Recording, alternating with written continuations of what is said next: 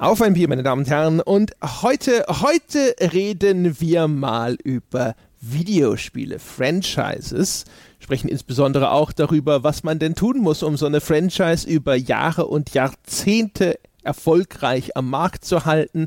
Wir werden mit Begriffen, mit den großen Big Boy Words um uns werfen und sowas wie Franchise Fatigue sagen und damit klingen wie totale Insider und als wüssten wir einfach alles, was hinter den Kulissen vor sich geht und mit mir um sich werfen, wird Sebastian Stange. Hallo Sebastian. Hallo André, hallo ihr lieben Leute da draußen an den Geräten. Sebastian, äh, bevor wir äh, anfangen, Buzzword Bingo zu spielen, würde ich sagen, trinken wir Bier, um uns mhm. darauf sozusagen schon mal mental vorzubereiten. Was hast du dir denn zur mentalen Vorbereitung mitgebracht? Erstmal muss ich mal, mal wieder sorry sagen an unsere famosen Hörer, die uns Hörerbier schicken. Ich habe völlig vergessen, das Hörerbier kalt zu stellen. Ich habe einen neuen Kühlschrank. Das ist fantastisch. So ein riesiges Raumschiff oh, steht ganz bedrohlich, steht ganz bedrohlich in der Küche und, und macht nicht mehr das alte klassische Brrr, Kühlschrankgeräusch, sondern eine Fülle an verschiedenen seltsamen Raumschiffgeräuschen. Uh, ist es ähm, so ein ähm, großer amerikanischer? Kannst du ihn mit, einem mit einer Handy-App steuern? Das nicht. Er ist ein koreanisches Modell und es ist jetzt einer, wo ich auch ein Tiefkühlfach habe. Unten drin und oben halt ein Kühlschrank mit ein bisschen mehr Volumen. Und das ist schon geil. Und plötzlich ist alles viel kälter. Also das Bier alter Vater. Also mein, mein uralt Kühlschrank, der, der, das Unterbauding, das alte, hat offensichtlich keine 8 Grad geschafft, muss ich jetzt feststellen. Ich trinke jedenfalls kein Hörerbier, obwohl ich eins habe. Ich trinke ein Brauerei Reichholdlager aus Hochstahl. Ja, dann. Mhm. Also, dieser neue Kühlschrank, ja, das, äh, der, das Bild, das vor meinen Augen entstand, als du es erzählt hast mit dem großen UFO, ja, war ein ganz anderes als das, was jetzt im Nachgang darüber beschrieben wurde. Also das für meine, so, als ob du früher noch einfach Eis in deinen Kühlschrank nein, geschippt hättest. Für, für meine Begriffe habe ich halt noch nie so einen großen Kühlschrank besessen. Das, inzwischen ist das völlig normal. In allen anderen Haushalten, die ich kenne, gibt es auch so große Kühlschränke.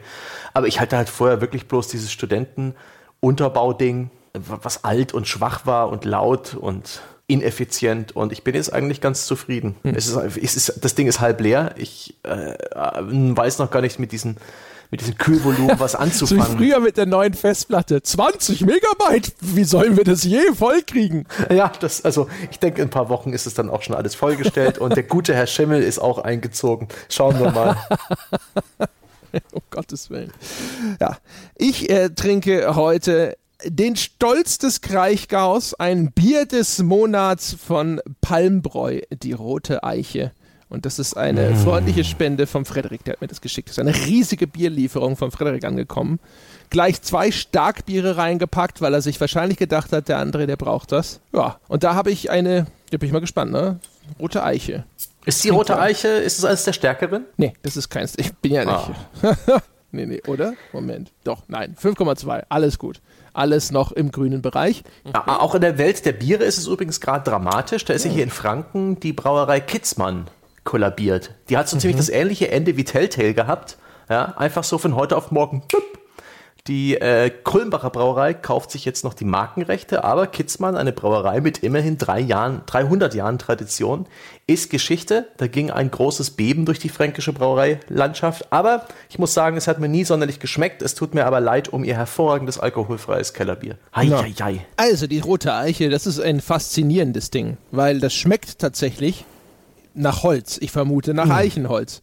Steht auch mit feiner Eichenholznote speziell veredelt vorne drauf. Ich wollte es wie immer nicht glauben, weil normalerweise steht da ja auch irgendwas drauf von Vanille und Beeren, die ich nie rausschmecke. Aber das schmeckt tatsächlich, also es schmeckt wirklich nach Holz. Und Dann es schmeckt ansonsten wie ein bisschen wie ein Pilz, aber mit dieser Holznote, mhm. was ich bin mir noch nicht ganz sicher, ob es nicht ein bisschen widerlich ist, aber es ist auf jeden Fall extrem originell und ich, das weiß ich sehr zu schätzen. ist vielleicht ein Stück weit im Holzfass gelagert worden. Ich frequentiere ja sehr gern das Landbierparadies, eine wunderbare Kneipe in Nürnberg, wo die Landbiere des Tages stets aus dem Holzfass gezapft werden. Ich weiß nicht, wie lange die da drin lagern, aber man schmeckt da schon auch so eine Eichenholznote mit im Bier und die finde ich eigentlich ganz sympathisch. Die passt auch oft zu diesen würzigen Landbieren. Mein ja, Bier ist übrigens äh, mit normal, also mittelmäßig. Brauerei Reichhold braut ein unauffälliges fränkisches Lager. Das kann's locker mit, dem, mit den allermeisten bayerischen Hellen aufnehmen, ist aber im Vergleich hier nichts Besonderes. Schwankt auch immer schön, je nach Kasten, den man erwischt, aber das ist eine ganz gute Charge. Ja, also das hier, vielleicht haben sie auch einmal ein bisschen Holzlack reingetan, wer weiß. Hm. Aber also hoch originell. Bin sehr zufrieden damit. Und damit können wir überschwenken. Du hast ja ein Stichwort schon genannt. Du hast nämlich das Wort Telltale erwähnt. Mhm. Jetzt werden sich die Leute vielleicht natürlich erstmal noch ein bisschen eingangs fragen, was hat denn Telltale mit dem erwähnten Thema zu tun? Wir sind so ein bisschen über Telltale darauf gekommen, weil wir uns ja schon so ein bisschen gefragt haben, so, wie konnte das passieren? Der Wolfgang hat neulich auch eine Kolumne dazu geschrieben, haben so ein bisschen drüber gesprochen und wir sind auf eine Sache so ein bisschen gekommen dabei auch, dass obwohl Telltale nominell ja lauter unterschiedliche Spiele gemacht hat, Ne? Also wenn man sich die, die Titelliste durchlesen würde, mhm. man würde nicht wissen, was Telltale nun mal für Spiele gemacht hat, würde man denken so, naja, Jurassic Park, Zurück in die Zukunft, Game of Thrones, Walking Dead, das klingt ja alles dramatisch unterschiedlich und tatsächlich waren die Erzählungen natürlich und auch die Rahmenhandlungen alle sehr unterschiedlich, dementsprechend auch die Settings sehr, sehr unterschiedlich, aber der spielerische Kern, der wurde im Grunde genommen recycelt, mal mehr, mal weniger, aber deswegen gab es ja sogar weiß nicht, also ich würde nicht, es ist wahrscheinlich zu viel behauptet zu sagen, es gibt eine Art Genre der Telltale-Spiele, aber man sprach gern davon, das ist auch so ein Telltale-Spiel. Mhm. Das heißt, es war so etabliert, äh, nach welchem Strickmuster Telltale operiert, dass man sagen konnte, okay, kennst du eine, kennst du alle. Ja, man und konnte jemandem sagen, das ist eins dieser Telltale Adventures und der wusste 100% Bescheid, was ihn in so einem Spiel erwarten würde. Genau, die Spielerfahrung war damit tatsächlich, also für den, der es schon kennt, erschöpfend ausdefiniert. Ähm, und das ist ja auch ein Phänomen, das man woanders ein bisschen herkennt, nämlich über den Begriff der Ubisoft-Formel. Da mhm. ist es nicht ganz so drastisch wie bei Telltale, weil diese Grundformel, auf die da Bezug genommen wird, also bestimmte wiederkehrende Spieldesign-Elemente, die in allen Ubisoft-Spielen mal mehr oder weniger ausgeprägt vorgekommen sind, ähm, die waren nicht so beschränkt und so undynamisch wie bei Telltale. Das heißt, Ubisoft hatte die Möglichkeit, selbst innerhalb ihrer, seiner Formel operierend weiterhin eine größere Varianz zu schaffen. Und ein Vermutung natürlich, warum es mit Telltale bergab gegangen ist, ist sicherlich nicht der einzige Grund, war ja immer, dass sie sich nicht lösen konnten davon, einfach immer wieder das Gleiche zu machen. Und deswegen haben wir uns gedacht, so, das ist ja eine ganz interessante Frage. Also erstens, wieso macht man immer wieder das Gleiche? Auch noch in teilweise relativ kurzen oder gerne auch in festen Abständen, ne? die jährlichen Releases. Ähm, man hat das Gefühl, es ist vielleicht so langsam der Industrie am Dämmern, dass das nicht immer und für alle Zeiten das beste Modell der Welt ist, aber eine Zeit lang war es so, dass jeder anscheinend darauf aus war, seine großen Franchises im jährlichen Turnus zu veröffentlichen. Du hattest vorhin sogar noch mal ein altes Ubisoft-Zitat, glaube ich, ausgegraben, in dem sie sogar gesagt haben, sie mhm. wollen zumindest nichts mehr anfassen, was sich nicht als Franchise umsetzen lässt. Richtig, das hat Guillemot mal ähm, medienwirksam im Rahmen einer E3 gesagt. Ich weiß nicht mehr, welche das war, aber das war zu diesen Hochzeiten, wo die Assassin's Creed Franchise so richtig populär war und wo man so ein bisschen bereits beklagt hat, dass es nur noch diese Blockbuster-Spiele gibt gibt. Wo sind denn die kleinen sympathischen Sachen, fragte sich der Spieler. Und Yves sagte, hm, die fassen wir nicht an, wenn, wenn sich daraus nicht etwas Großes spinnen lässt, äh, dass man jahrelang weiter mit, mit neuen Titeln versorgen kann. Und dementsprechend so in, in diesem Kontext ist es tatsächlich mal ganz interessant, sich anzuschauen, wie das denn überhaupt so ist mit diesen Franchises. Welche Maßnahmen werden denn überhaupt ergriffen, damit die weiterhin vom Publikum akzeptiert werden, auch wenn man jedes Jahr, so wird ja gerne mal einfach pauschal behauptet, so ein bisschen das gleiche in Grün kriegt. Wie weit trifft das überhaupt zu? Inwiefern ist das gleiche in Grün oder zumindest in Dunkelgrün nicht auch irgendwie gewünscht? Und welche Alternativen gibt es denn? Da haben wir auch ein paar. Ne? Wir haben so ein paar Daten dazu recherchiert zu langlaufenden Serien und wie es denen so ergangen ist und was die so gemacht haben. Genau, darum soll es gehen. Und ich hätte gesagt, wir fangen einfach genau da am Anfang an und sprechen mal ein bisschen so über das Franchise-Tum insgesamt. Das ist ja immer noch äh, sozusagen das, äh, das goldene Kalb, um das alle tanzen möchten. Ne? Ja. Du möchtest eine große, erfolgreiche Reihe haben und dann möchtest du sie melken. Sebastian, wieso ist das so? Ich denke, das hat ähm, damit zu tun, dass das sicher ist in diesen wunderbaren Markt der Videospiele herrscht ein relativ großes Risiko. Ich habe den Eindruck, mehr als in anderen Geschäftsfeldern, sagen wir sowas wie Hollywood, der Automobilindustrie, jetzt allerdings neuerdings mit Abstrichen oder in der Nahrungsmittelindustrie. Jedes Spieleprojekt ist riskant. Es sind äh, stets kreative Unternehmungen, die ganz hoffnungslos schiefgehen können, aber mit ein wenig Glück kann man auch einen Millionenseller machen. Für große Unternehmen gerade die Third-Party-Hersteller, die sogenannten, die halt für alle Plattformen produzieren und nicht eine eigene Hardware-Plattform betreiben, ähm, ist es wichtig, diese berechenbaren Umsätze zu haben. Und deswegen ist ein jährlicher Titel, der beliebt ist, den man äh, in einem regelmäßigen Rhythmus rausbringen kann, eine ganz hervorragende Geschichte, weil äh, weil sich das lohnt, weil es berechenbar ist, weil es Risiko minimiert und wahrscheinlich auch, weil es sehr viel billiger ist, eine ganze Franchise an Spielen rauszubringen, sagen wir mal, sieben Assassin's Creed-Spiele oder wie viel das sind, als sieben grundverschiedene Open-World-Spiele. Das klingt jetzt alles erstmal natürlich sehr nach Captain Obvious. Ne? Also ähm, wir haben schon häufig darüber gesprochen, Spieleproduktionen sind immer teurer geworden. Je teurer sie werden, desto größer ist das Risiko, das man eingeht. Wenn ein einzelner Titel floppt, dann heißt das im Zweifelsfalle eben Millionenverluste. Vielleicht im zweistelligen, im aller, aller, aller schlimmsten Falle sogar im dreistelligen Millionenbereich. Es gibt nur relativ wenige Unternehmen, die sich das leisten können. Und das heißt, es gilt Vorsorge zu treffen, dass man die Wahrscheinlichkeit minimiert, dass sowas tatsächlich floppt und natürlich die Wahrscheinlichkeit maximiert, dass es tatsächlich auch noch ein großer Erfolg wird. Mhm. Und wir haben schon häufig darüber gesprochen, das führt zu Risikoaversion an allen Ecken und Enden. Und eine Möglichkeit, um Risiken zu minimieren, ist natürlich auf ein Pferd zu setzen, das schon bewiesen hat, dass es Rennen gewinnen kann, ja, und dass selbst wenn es sich vielleicht mal eine, eine Hufentzündung zugezogen hat, trotzdem immer noch eine anständige Zeit aufs Parkett legt. Und dementsprechend ja, wird sowas wie ein Call of Duty immer wieder in die Box gestellt, auch ein Assassin's Creed immer wieder in die Box gestellt. Die Frage, die man sich tatsächlich stellen kann, ist, wieso verfällt man oder wieso ist es so gewesen, dass eine Reihe von Herstellern tatsächlich mal geglaubt hat, jedes Jahr ein neuer Teil, das ist der optimale Weg. Ob das heute immer noch die, der Weisheit letzter Schluss ist, darüber sprechen wir später irgendwann.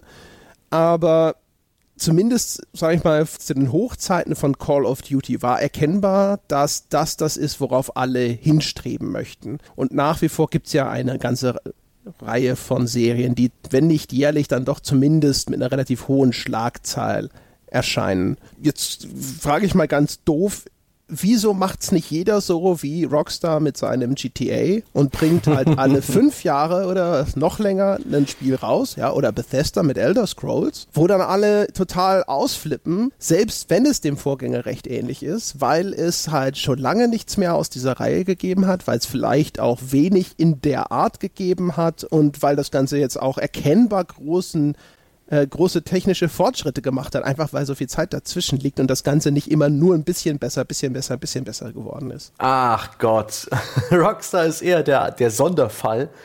Der, das ist wie ein Musiker, der, der vier, fünf verschiedene Genres in seinem Leben durchmacht und alle gut trifft. Kenne mich Musik nicht genug aus, weiß nicht, ob es so einen Musiker gibt.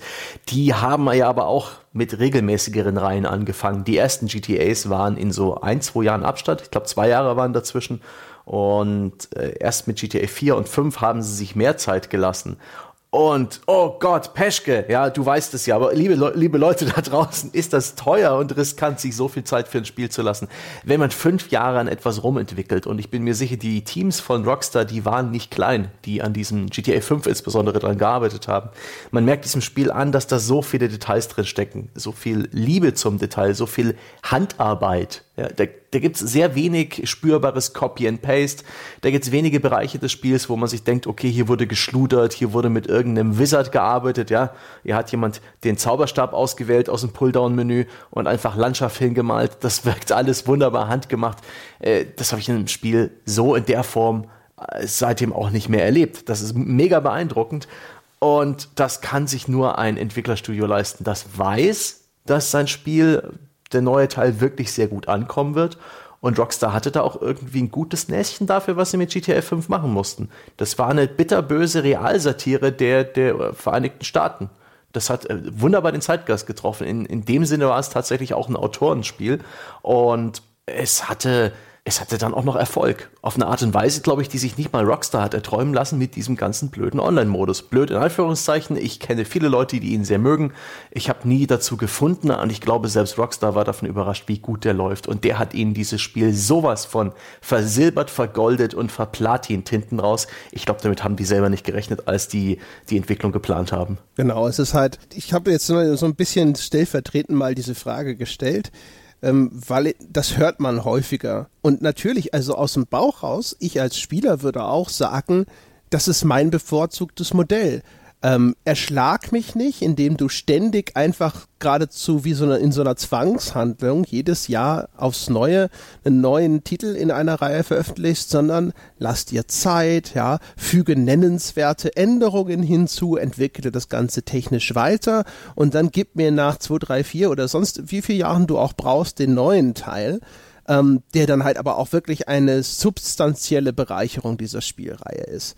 Aber es gibt verschiedene Gründe, warum dieses Modell zwar für den Spieler angenehmer, für den Publisher aber erstens unberechenbarer und teilweise auch einfach gar nicht machbar ist. Das eine hast du schon genannt, die Titel, auf die da immer verwiesen wird, also jetzt sowas eben wie GTA oder auch äh, Elder Scrolls, sind absolute Ausnahmeerscheinungen. Insbesondere GTA dessen Verkaufszahlen, also die Verkaufszahlen von GTA 5 sind unfassbar unerklärlich hoch inzwischen, beziehungsweise wir sprechen vielleicht später nochmal drüber, ob wir die erklären können.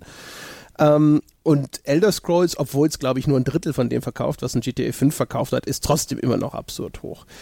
Ähm, darauf zu spekulieren, dass auch dein Titel, wenn du ihn nur alle drei, vier Jahre rausbringst, dann entsprechend solche absurden Mengen verkauft, ist sehr unwahrscheinlich. Ist auch vielleicht, wenn die Machart des Spiels anders ist als bei GTA und bei Elder Scrolls, vielleicht einfach überhaupt nicht machbar. Dementsprechend ähm, ist diese jährliche Veröffentlichung für viele Titel höchstwahrscheinlich die lukrativere Variante und bringt eine ganze Reihe von anderen Vorteilen auch noch mit. Ein paar davon sind vielleicht gar nicht mal so offensichtlich für äh, den, den normalen Beobachter, sage ich jetzt mal.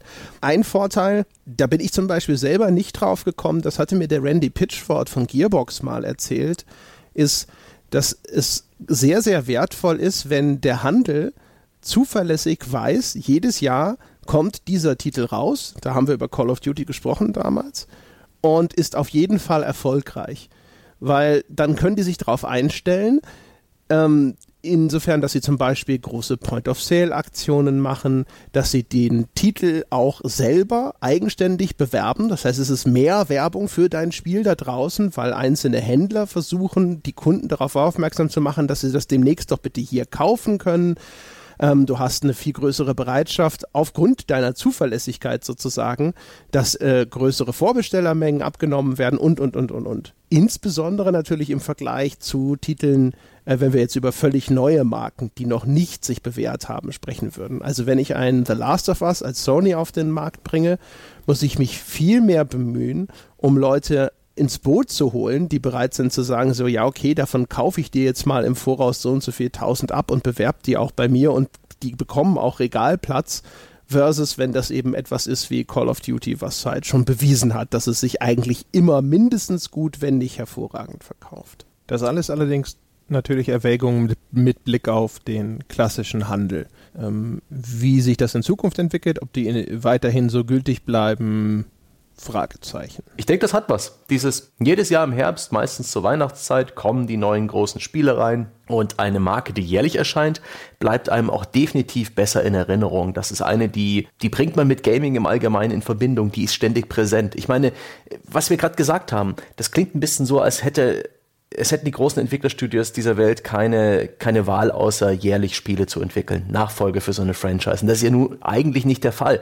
Wir reden über diese stark präsenten Sachen wie die Need for Speeds vor einigen Jahren. Wir reden über Assassin's Creed aktuell, über Call of Duty, über sowas wie die FIFA-Spiele äh, oder NHL oder Madden es gibt ja sehr viele Reihen, zum Beispiel auch äh, im Hause von EA, sei es Mass Effect oder Dragon Age, die erscheinen halt, wenn das jeweilig nächste Spiel fertig ist. Und ein Spiel dauert ja auch lange Zeit. Man, äh, man entwickelt halt zwei, drei Jahre an einem AAA-Spiel. Die großen Publisher mit ihren Mega-Franchises, die sie jährlich rauspressen, müssen auch schon äh, riesigen Aufwand betreiben, um das überhaupt zu schaffen. Aber das scheint sich zu lohnen. Du hast ja auch schon gesagt, also erstens, ähm, wenn ich jährlich rauskomme, dann naja, dann ist es vielleicht sowas wie eine Tradition. Äh, anders äh, aus Business-Perspektive ausgedrückt bedeutet es vor allem, dass du den Raum sehr, sehr eng machst, in dem sich eventuelle Konkurrenztitel etablieren können. Und da sprechen wir jetzt natürlich weiter über die Call of Duties dieser Welt, also Titel, die ohnehin schon ganz oben am Markt platziert sind. Wenn Call of Duty zwischendrin immer drei, vier Jahre Pause machen würde, dann kann sozusagen nach anderthalb Jahren, wenn sich die Leute vielleicht schon so ein bisschen ausgespielt haben und vielleicht auch Lust auf was Neues hätten, ein anderer Titel möglicherweise am Markt etablieren. Ja, der kann dann erscheinen, der ist dann neu und interessant und aufregend. Es gibt keinen Call of Duty, zu dem man greifen könnte als eingefleischter Call of Duty Fan. Und dann ist auf einmal eine Lücke, eine etwas breitere Masche in diesem Netz, durch die etwas schlüpfen könnte. Wenn aber jährlich jedes Mal ein neues Call of Duty erscheint und die, die Taktung von Zusatzinhalten, Map-Packs und ähnlichem so ist, dass das ungefähr immer so für ein Jahr reicht, ja, bis dann das Interesse tatsächlich erschöpft ist für die Fans, ist einfach die Chance, also der Zeitraum, in dem sich irgendwo noch eine Konkurrenz etablieren könnte, erheblich niedriger, erheblich kleiner. Und das ist natürlich ein großer Vorteil auch dieser jährlichen Taktung, dass du mhm. einfach sozusagen Konkurrenz dadurch ein bisschen ersticken kannst, weil wenn dir das eine Call of Duty langweilig geworden ist, ist das nächste schon um die Ecke. Ja, und viele von diesen Spielen bringen eben auch noch eine Community mit einen gewissen Gruppenzwang, der äh, auch noch dazu führt, dass man sich vielleicht immer wieder diese neuen Spiele kauft. Insbesondere bei Call of Duty war das schon so, dass gerade damals im Kollegenkreis rings um Black Ops Black Ops 1 war das. Da habe ich sehr viel online gezockt. Nach Feierabend. Das hat richtig Spaß gemacht. Und da war es eben schon so. Da habe ich mich dann äh, zum Teil auch für die Plattform entschieden, wo, wo das Call of Duty jeweils am meisten gespielt wurde. Und da war es schon völlig normal. Nicht nur, weil es für mich ein Arbeitsthema war, aber äh, ganz normal, dass es äh, dann gespielt wurde. Und ich habe das auch miterlebt, die ganzen YouTuber im Call of Duty-Bereich, die, ich weiß nicht mehr, ob die noch so äh, lebendig sind, aber vor fünf, sechs Jahren war das offensichtlich doch eine einträgliche Nische, als YouTube auch noch richtig Werbegelder ausgespielt hat. Und wie wunderbar die ihr Jahr durchplanen konnten und wie, äh, wie berechenbar sie in der Vorberichterstattungszeit ihre sensationellen äh, Videotitel hatten und äh, direkt nach Release äh, diese Videos mit die beste Waffe in, äh, die, die beste Map für und so weiter und so weiter. Das fand ich irgendwie auch ganz interessant. Also nicht bloß die, die einzelne Spieleserie, sondern der ganze, die ganze Community, der Markt in Anführungszeichen drumherum hat sich auch bereits darauf eingestellt. Und äh, wenn man einmal sowas angeleiert hat, wieso sollte man es stoppen? Ja, ist ein super Punkt übrigens. Ähm, und zwar, man hat das gesehen bei Star Citizen. Da hatten sich ursprünglich auch ganz viele Streaming-Kanäle etabliert die Star Citizen begleitet haben. Und dann gab es ja so eine Zeit, in der ist in dem Projekt sehr, sehr wenig passiert. Wenig neuer Content und das, was erschienen ist, das war technisch ziemlich im Eimer. Und da ist eine Reihe von diesen Kanälen ist einfach wieder vom Netz gegangen, weil die Leute gesagt haben, so, boah, ich weiß ehrlich gesagt gar nicht mehr, was ich hier erzählen soll. Alles, was es zu spielen gibt, habe ich schon 500 Mal durch. Und wenn natürlich jedes Jahr verlässlich auch ein neuer Impuls gesetzt wird, etwas Neues, über das ein Streamer erzählen und berichten kann, ist es auch etwas, was eher dazu beiträgt, dass sich dort Kanäle aufbauen und halten und dass auch die Großen dort auf dieses Thema einsteigen.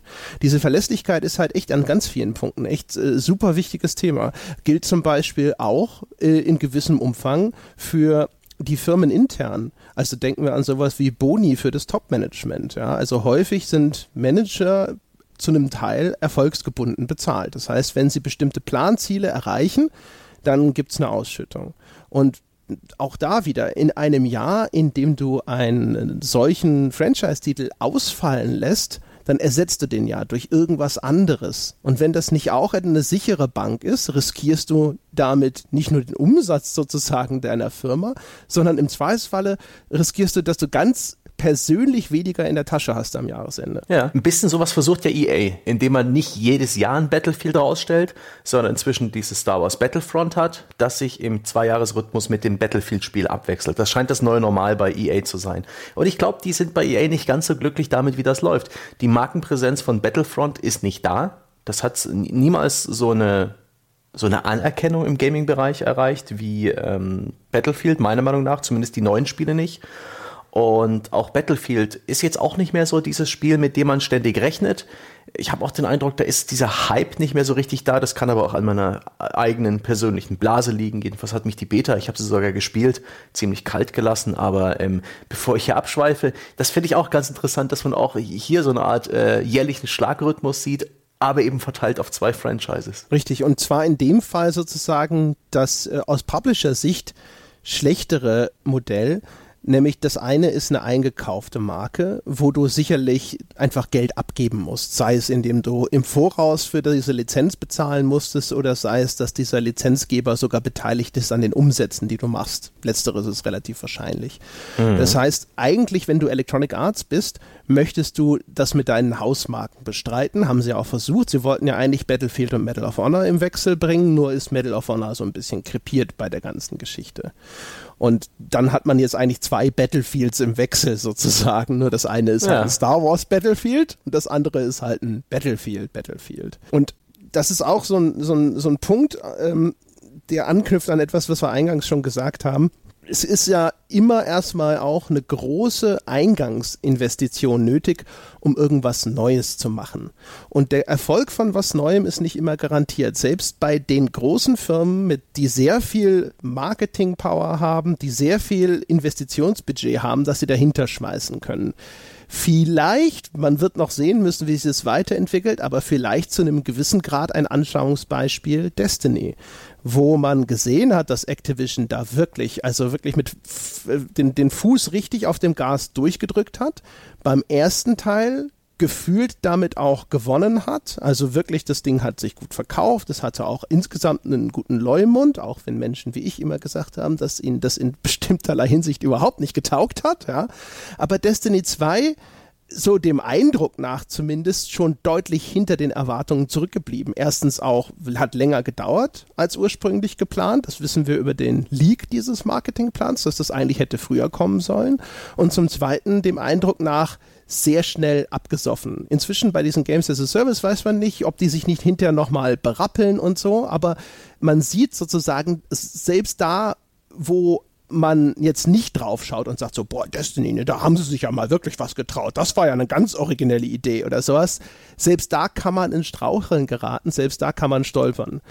Dementsprechend im Umkehrschluss, wenn du es schaffst, so einen Erfolg zu machen, dann willst du das ausschlachten. Und das sieht mhm. man dann eben auch in vielerlei Hinsicht. Nämlich nicht nur, dass dann diese Marken maximal jedes Jahr am besten fortgeführt werden, um in der kürzesten Zeit den maximalen Gewinn einzustreichen. Man weiß ja nie, ob sich der Zeitgeist wandelt und diese Art Spiel vielleicht aus der Mode kommt, sondern zum anderen auch, du hast eine technologische Basis entwickelt und die treibst du immer weiter. Und bei Call of Duty zum Beispiel konnte man das schön nachvollziehen. Die Serie wurde sehr, sehr lange Zeit, vielleicht sogar bis heute, ich weiß gar nicht, wie das bei den letzten Teilen war, dafür kritisiert, dass sie technisch dann nach einer Zeit zurückständig erschien.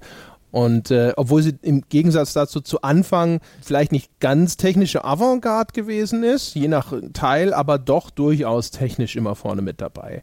Und das liegt natürlich einfach genau an diesen, diesen Maßgaben, die dann dort auf einmal eintreten. Ähm, wenn ich erstmal ein Progressionssystem entwickelt habe und über zig Teile und Jahre so austariert habe, dass es beinahe perfekt sozusagen dem Spieler immer diesen kleinen Belohnungsboost gibt, dann versuche ich das beizubehalten ähm, ich will nicht die Engine wechseln, weil auf einmal müsste ich meine ganzen Tools vielleicht auch neu entwickeln für diese neue technologische Basis, die ich auch erstmal bereitstellen müsste. Ähm, das ist besonders schwierig natürlich für Titel, die auch noch dann in so einem Jahreszonus erscheinen sollen, weil wann soll ich denn die Leute in diese neue Technologie einarbeiten? Die müssen ja eigentlich, damit dieser Prozess reibungslos abläuft, in einer Tour einfach nur an der Fertigstellung des nächsten Titels arbeiten. Das heißt, wenn ich separat irgendwo eine Research and Development Abteilung hätte, die neue Technologie bereitstellt. Die Frage ist trotzdem, kann ich innerhalb dieses Ablaufs von der Logistik her es mir überhaupt erlauben, auf eine neue Technologie zu wechseln? Ja. Es ist ohnehin, äh, abgesehen auch von Franchises, das aller, allerlogischste, dass ein Entwickler bei seinen Leisten bleibt. Also das weiterhin tut, was er bereits äh, einmal erfolgreich getan hat. Die Mimimi Productions in München, die haben so eine Art äh, Kommandospiel im feudalen Japan gemacht. War das? War das das feudale Japan? Jedenfalls Shadow Tactics. Shadow Tactics, ja. ganz genau. Und was machen sie jetzt? Sie machen ein neues Kommandos. es ist also exakt Desperados. das, was sie können. Verdammt, Desperados, natürlich. Äh, äh sorry für den Hilfwurz. Und es ist absolut logisch. Sie haben gelernt, wie man diese Sorte Spiel macht. Es wäre absoluter Irrsinn, jetzt zum Beispiel ein Rennspiel oder ein Shooter zu machen, also das Genre zu wechseln. Dass man als Entwickler äh, in dem Genre vielleicht sogar bei exakt der Serie bleibt, die man einmal angefangen hat, ist völlig verständlich. Ähm, die Franchise, ich denke, das ist eher etwas, das der Publisher anstößt. Es gab da ja 2013 dieses wunderbare Interview mit Ubisoft, das war im Zusammenhang mit Watch Dogs, hat der Tony Key, das ist Ubisofts Senior Vice President of Sales and Marketing, also der Mensch, der, die, der, der Verkäufer im Hause und der meinte auf die Frage hin, ob den Watch Dogs irgendwelche Nachfolge bekommen würde, absolut. Darum geht es in unseren Spielen. Wir werden nicht mal irgendeins anfangen, wenn wir nicht glauben, dass wir eine Franchise daraus bauen können. Es gibt kein Feuern und Vergessen mehr. Das ist einfach zu teuer. das, das ging damals auch ein bisschen durch die Presse.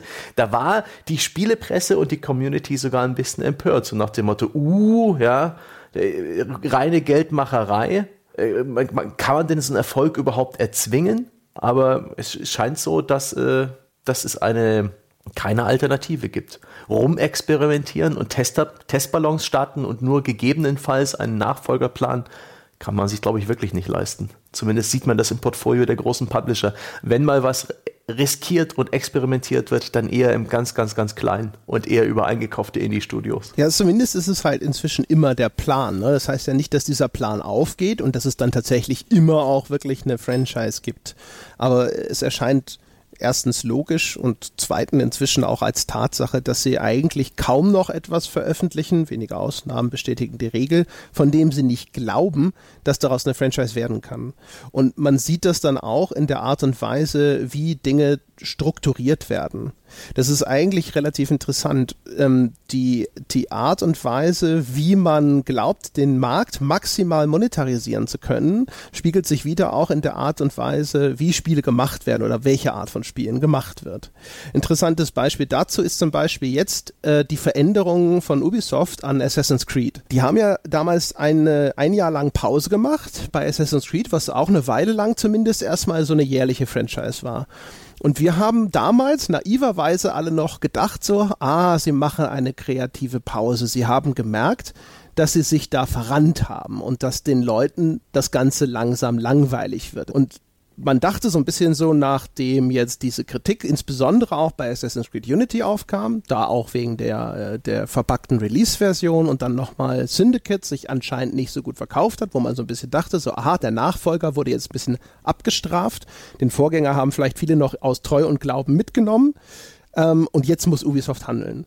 Und wenn man sich aber anschaut, wie sie das Spiel verändert haben, nämlich hin zu mehr Rollenspielsystem, zu mehr random Loot, der so ein bisschen äh, aus einem Baukastensystem zusammengesetzt werden kann, dann glaube ich zu erkennen zumindest, dass das keine Anpassung ist oder zumindest nicht in erster Linie eine Anpassung ist, wo man sich gesagt hat, jetzt wir müssen origineller werden, die Leute brauchen was Frisches, sondern vor allem sich gesagt hat, wir müssen das Spiel so umbauen, dass es als Game as a Service besser funktioniert. Und diese Spielstruktur, die man in Assassin's Creed jetzt mit Origins und auch jetzt dieses Jahr mit Odyssey gegeben hat, funktioniert viel besser für Games as a Service, weil du eben wenn du eine Spielzeit in, äh, sag ich mal, hunderte Stunden strecken möchtest, damit die Leute sehr, sehr lange mit dem Spiel befasst sind und du ihnen zusätzliche Inhalte verkaufen kannst, dann ist es das ist viel einfachere Modell, wenn du sagen kannst, so hier noch ein bisschen Erfahrungspunkte, hier noch mal zwei mhm. Drachmen, hier noch mal ein Schwert mit fünf irgendwas Schaden mehr, hier noch mal ein extra Bogen des Osiris und so weiter und so fort. Also es ist eher eine Anpassung sozusagen, die das Spiel besser geeignet macht, um in diesem aktuellen Geschäftsmodell zu funktionieren, als ein Umschwenken oder ein Reagieren darauf, dass die Leute gesagt haben, das wird uns zu einfältig. Ja, das ist wie wenn so ein Brotaufstrich mit neuer Rezeptur wird, verbesserter Geschmack und in Wirklichkeit nimmt man halt das richtig billige äh, Kokosfett und äh, gar keine echte Schokolade mehr oder sowas. macht, die macht die Rezeptur einfach billiger. Und tatsächlich ist ja dieses Game as a Service ein bisschen ein Ausweg aus diesem jährlichen Franchise-Trott, denn damit bleibt das Spiel präsent bei den Spielern. Dadurch kann man meiner Meinung nach dramatische Kosten sparen, weil man hier lediglich diesen Service am Laufen hält mit regelmäßigen Updates. Ubisoft ist ja auch durchaus Vorreiter. Die haben ein relativ großes Angebot bereits etabliert an solchen Spielen mit For Honor, mit dem spät erfolgreichen, aber inzwischen sehr beliebten Rainbow Six Siege, was ein Jahr gebraucht hat, um seine Form zu finden.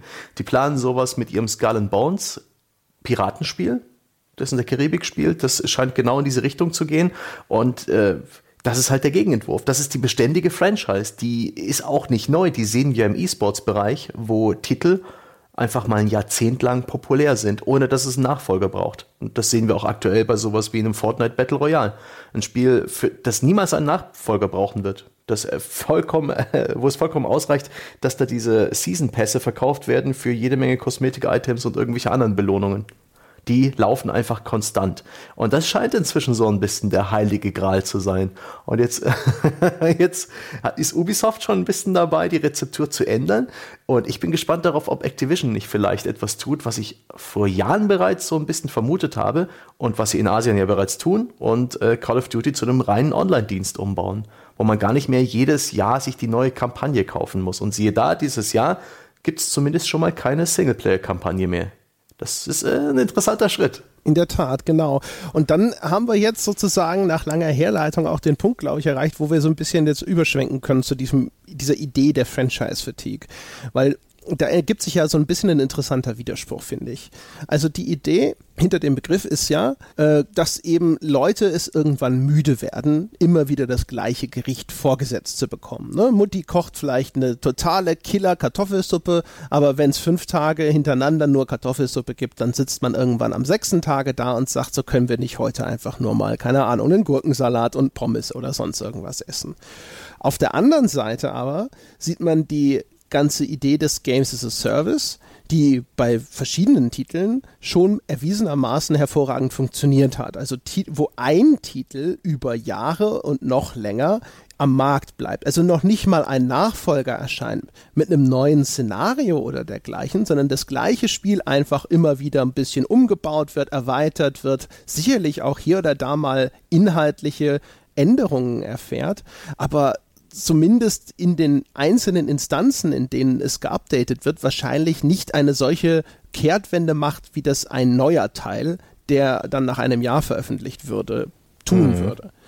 Und die Logik dahinter ist ähm, im, in der ersten Instanz eigentlich sehr nachvollziehbar, weil dieser Schnitt, diese neuerliche Hürde eines Vollpreiskaufs wegfällt der Spieler hat das Spiel einmal für 60 Euro gekauft und es kommen diese kontinuierlichen Updates und es gibt ständig natürlich das Angebot in, in vielfältiger Form weiter Geld in dem Spiel auszugeben. Aber es entfällt diese, dieser eine einschneidende Moment, wo der Hersteller wieder hingehen muss und sagen muss, hier, das ist mein neuer Teil und der kostet wieder 60 Euro. Und der Anspruch, den der Spieler dann an diesen neuen Titel stellt, wie viel Neues er bekommen möchte, damit diese große Investition von ihm vorgenommen wird, der Anspruch ist viel höher, als wenn dieser fortlaufende Titel immer weiter aktualisiert wird und vom Spieler zwar auch, äh, nach Wunsch des Herstellers zumindest, immer wieder neue kleine Investitionen verlangt werden, aber die sind so insignifikant, dass der Anspruch des Spielers eben nicht so hoch ist. Der sitzt nicht da und sagt, okay, damit ich jetzt nochmal zwei Euro ausgebe für irgendeinen Ingame-Schnickschnack, verlange ich dann aber auch, dass hier nochmal eine richtige Story-Kampagne äh, hinzukommt oder dass das Setting sich grundlegend ändert oder dass diese Spielmechanik komplett überarbeitet wird, sondern der ist glücklich in diesem Kosmos, in dem er unterwegs ist. Und diese einzelnen kleinen Investitionen, die findet er oder empfindet er viel eher als gerechtfertigt durch das, was ihm angeboten wird. Und jetzt ist es natürlich so ein bisschen die interessante Frage, widerspricht sich das und wenn es sowas wie Franchise-Fatigue wirklich gibt, wo würde sie denn zum Ausdruck kommen? Hast du ein Beispiel? Hast du Franchises, die du einst geliebt hast und die dir irgendwann zum Hals raushingen? Hm. Ich habe die Tony Hawks Spiele geliebt. Insbesondere so Tony Hawks Pro Skater 2 fand ich cool. Tony Hawks Pro Skater 3 ist absolut fantastisch. Die nachfolgenden habe ich zum Teil ein bisschen angespielt, aber das war immer same, same. Ähm, es hat sich in eine komische Richtung entwickelt. Es hat versucht, irgendwie diesen, diesen Jackass-Stil und diese Kultur mitzunehmen und sich danach so ganz schön im Kreis gedreht. Wirkte irgendwann nur noch beliebig und es wurde mir absolut nichts Neues. Ich habe das alles schon mal gespielt und habe dann auch irgendwann aufgehört, diese Spiele zu spielen und dann später in meiner in meiner Journalistenkarriere auch noch den, den, den unansehnlichen Tod dieser Reihe mitbekommen mit diesem Plastikcontroller, damals zu Hochzeiten des Motion Gaming, einer der großen, ja, damaligen Irrwege der, der Spieleindustrie.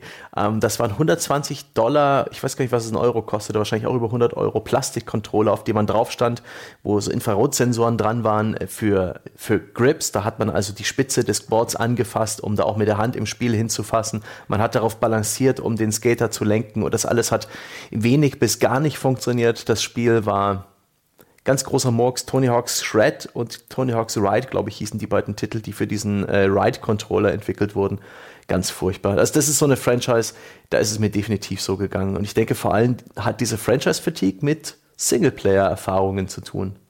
Das ist etwas, das gibt es, glaube ich, in diesem neuen Game as a Service-Bereich, mit dem ja eher so eine dauerspielende Online-Community angesprochen wird, weswegen ich diesen Weg auch für ganz schön riskant halte, denn ich glaube, dieser Markt ist sehr viel begrenzter als der, der einfach mal vier Stunden oder sechs Stunden lang Call of Duty durchzocken will. Aber ähm, äh, davon abgesehen, Singleplayer-Spiele, die so ein bisschen auf der Stelle treten, wo sich jede Story-Kampagne irgendwann völlig gleich anfühlt oder wo die Spielmechaniken sich nicht groß weiterentwickeln, siehe Tony Hawk, um deine Frage etwas über zu beantworten. Dankeschön. Ein Füllhorn mal wieder ausgeschüttet hier. Ja, das äh, Tony Hawk, habe ich, glaube ich, selber noch nie wirklich gemocht. Von daher, also was mir natürlich tatsächlich auch immer in den Sinn kommt, ist zu einem gewissen Grade Call of Duty, was sich für mich auch so ein bisschen totgelaufen hatte nach einer Zeit. Auch mit Blick auf Singleplayer oder einzelne Multiplayer-Auskopplungen, wo ich dann, wo sie, wo ich das Gefühl hatte, sie versuchen jetzt was zu ändern um des Änderns willen und ich mir immer gedacht habe, so, boah, diese, dieses Neuarrangement der vertrauten Bauteile ähm, macht es nicht weniger vertraut am Ende oder nicht ausreichend neu und das neu zusammengepuzzelte Ding finde ich sogar eher schlechter als das, was ich im letzten Jahr serviert bekommen habe. Hm. Ähm, und das interessante Beispiel aus der jüngeren Vergangenheit war tatsächlich ja Tomb Raider, wo ich ja schon gesagt hatte, auch in der Folge, die wir zu Shadow of the Tomb Raider gemacht haben, dass die Teile, die sie jetzt, sie haben ja einfach nur ihre Schwerpunkte anders verteilt. Es war im Grunde genommen schon wieder exakt das gleiche Spiel wie die beiden Vorgänger, aber die Schwerpunkte waren anders gesetzt. Das heißt, es gab zum Beispiel jetzt mehr Klettern und weniger Ballern.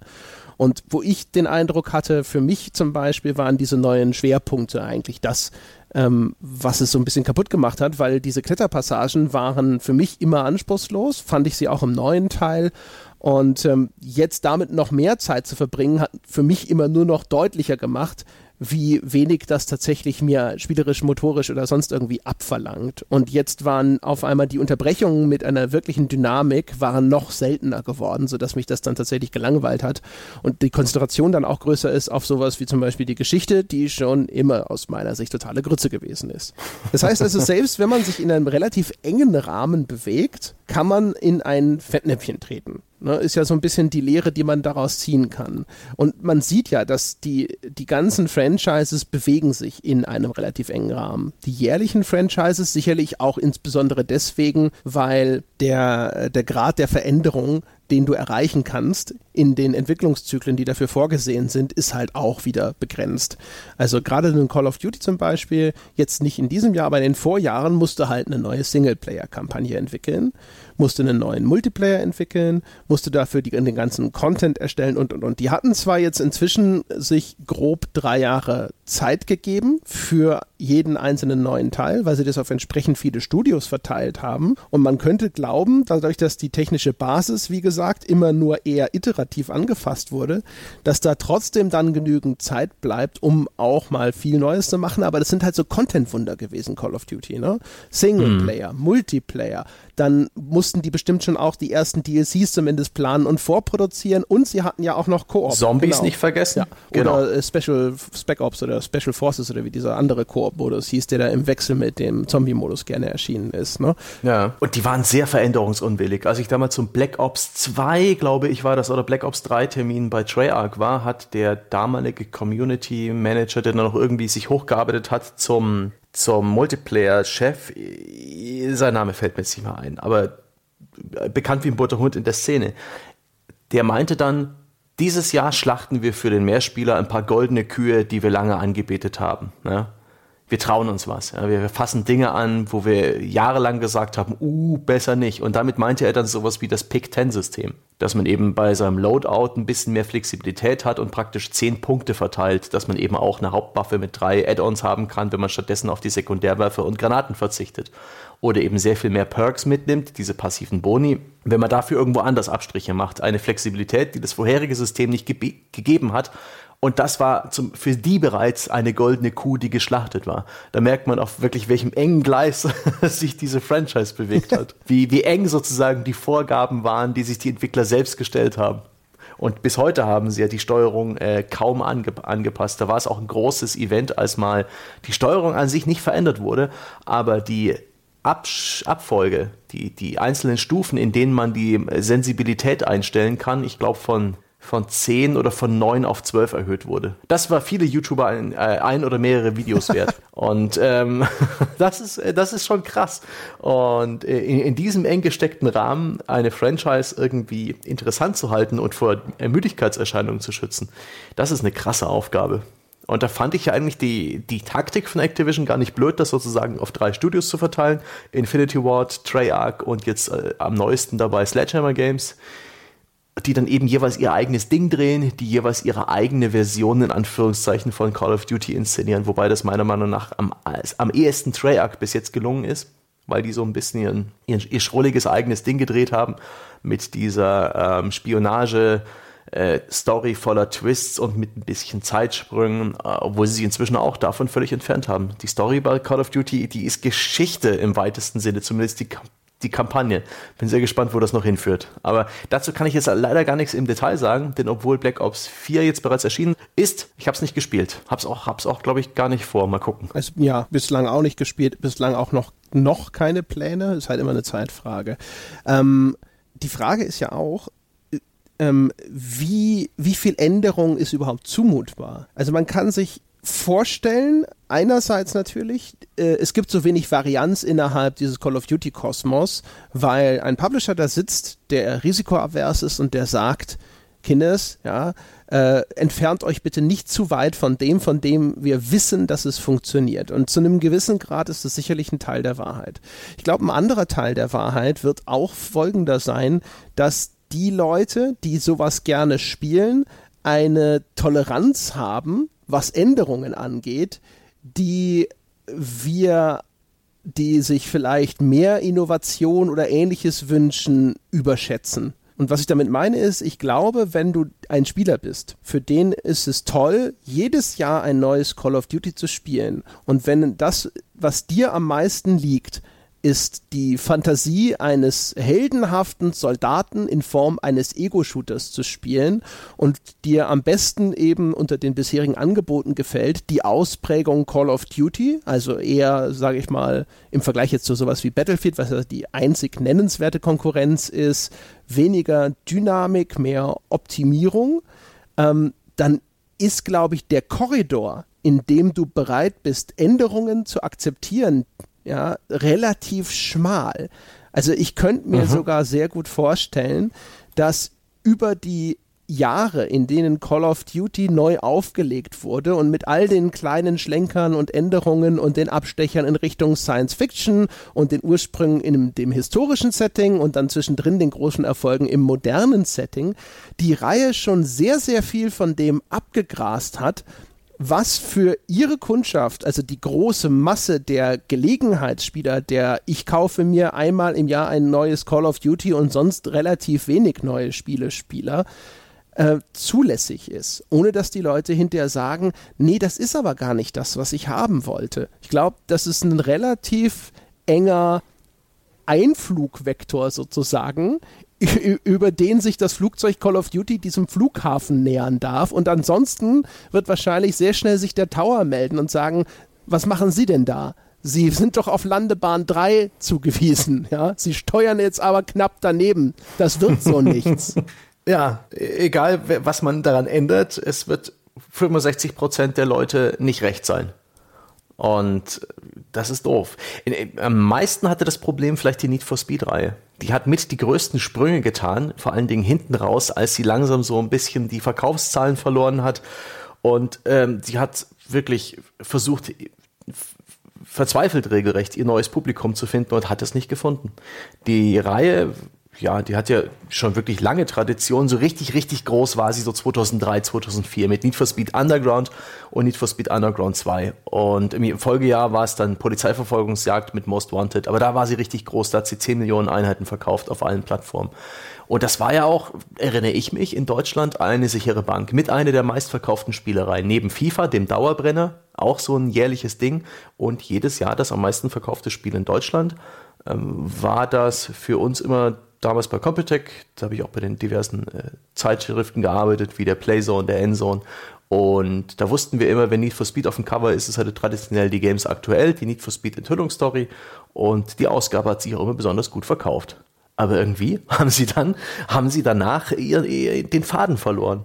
Wussten nicht mehr so richtig, wo der Trend hingeht. Ich habe mir da mal ähm, angeschaut, ein Interview zum Need for Speed Pro Street. Das kam 2007 raus und hat dann auch noch so versucht, in Richtung Rennsimulation zu gehen, ein etwas ernsteres Spiel, nachdem die Underground-Spiele so hundertprozentig den Zeitgeist getroffen haben, was so diese Fast and Furious ähm, Autofantasie anging, des Untergrund Street Racers, der seine Autos krass modden kann, mit Spoilern, mit Schwellern, mit Speziallack, mit Unterbodenbeleuchtung. Und äh, da konnte man eben einen Kleinwagen, den man selber vielleicht sogar fährt, im Spiel hochtunen zum Rennwagen und das war super. Und der Producer von Pro Street hat gemeint, die Straßenrennszene, die hat sich weiterentwickelt, die ist seriös geworden. Ja? Die treffen sich jetzt inzwischen auf der Rennstrecke und die basteln trotzdem in ihren Autos rum, aber die messen sich jetzt im, im, im ehrenhaften Wettbewerb und genau das wollen wir abbilden. Und da sind sie sozusagen der Straßenrennszene hinterhergefahren mit ihrer Spielereihe. Und er meinte auch in dem Interview, dass diese Need for Speed, ja, dieser Hype, der, Quatsch, Need for Speed, der Fast and Furious Hype, der ist ein bisschen vorbei und das ist jetzt die Zukunft. Das ist keine Rennsimulation, sondern das ist was ganz eigenes. Need for Speed Pro Street. Ah, nee, es war einfach ein Irrweg. Aber sie haben vielleicht tatsächlich völlig richtig festgestellt, dass vielleicht so ein bisschen diese Power Fantasy, die, ähm, die auch von diesen Filmen transportiert wurde, vielleicht auch nicht mehr so, so gefragt war. Aber was sie sich da ausgedacht haben, war eben auch nicht das, was die, was die Leute spielen wollten. Das Spiel hat sich nicht mehr so gut verkauft und ungefähr an dem Punkt fing es dann an, bergab zu gehen. Am Folgejahr kam mit Need for Speed Undercover ein Autorennspiel-Agentenfilm raus mit sehr vielen äh, Videoszenen Full-Motion-Video und einer blöden Story mit tollen Schauspielern, die aber keine gute Arbeit geleistet haben. Und dann, dann kam Spiel um Spiel raus mit verschiedenen weiteren Versuchen. Man erinnert sich an das Need for Speed The Run, Quicktime-Events und eine charaktergetriebene Story ähm, und dazwischen Autorennen. Nee, nee, nee, nee, nee, nee so, so, so viel Flex Flexibilität innerhalb einer Franchise ist dann vielleicht auch falsch gewesen. Wenn sie jetzt heute noch Underground 10 rausbringen würden, ich glaube, das wäre besser gewesen als dieser äh, als dieser Drift, den sie durch die verschiedenen Rennspielgenres und Konzepte durchgeführt haben. Ja, Need for Speed ist, glaube ich, in der Hinsicht ein Anschauungsbeispiel dafür, was der negative Effekt sein kann, wenn man tatsächlich zu innovativ sein möchte, um das jetzt mal so ein bisschen zuzuspitzen. Also du hast ja die Verkaufszahlen versucht so ein bisschen durchzurecherchieren und du hast eben schon gesagt, der Höhepunkt ist ungefähr Need for Speed Underground 2 im Jahre 2004, beinahe 11 Millionen verkaufte Einheiten und der aktuelle Tiefpunkt dürfte ungefähr dieses Need for Speed Reboot sein aus dem Jahr 2015 mit 3,5 Millionen. Payback 2,5, aber das ist noch nicht so lange raus. Mal schauen. Das wird sich jetzt noch mit äh, Bundles und sonst irgendwas wahrscheinlich dann oberhalb des Reboots irgendwo einpendeln, aber auch deutlich von dieser Bestmarke entfernt sein.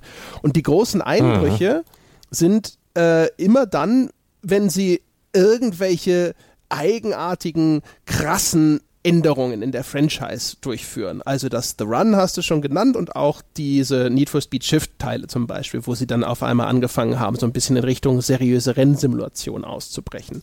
Mit dem absoluten Tiefpunkt Need for Speed Shift 2, das dann irgendwo zwischen ein und zwei Millionen äh, hängen geblieben ist. Also weniger hat bislang zumindest noch kein Need for Speed verkauft als das. Und das haben sie auch noch. Was für ein Irrsinn, wer, wer, wer sich das ausgedacht hat. Das haben sie Shift 2 Unleashed genannt und darunter klein Need for Speed.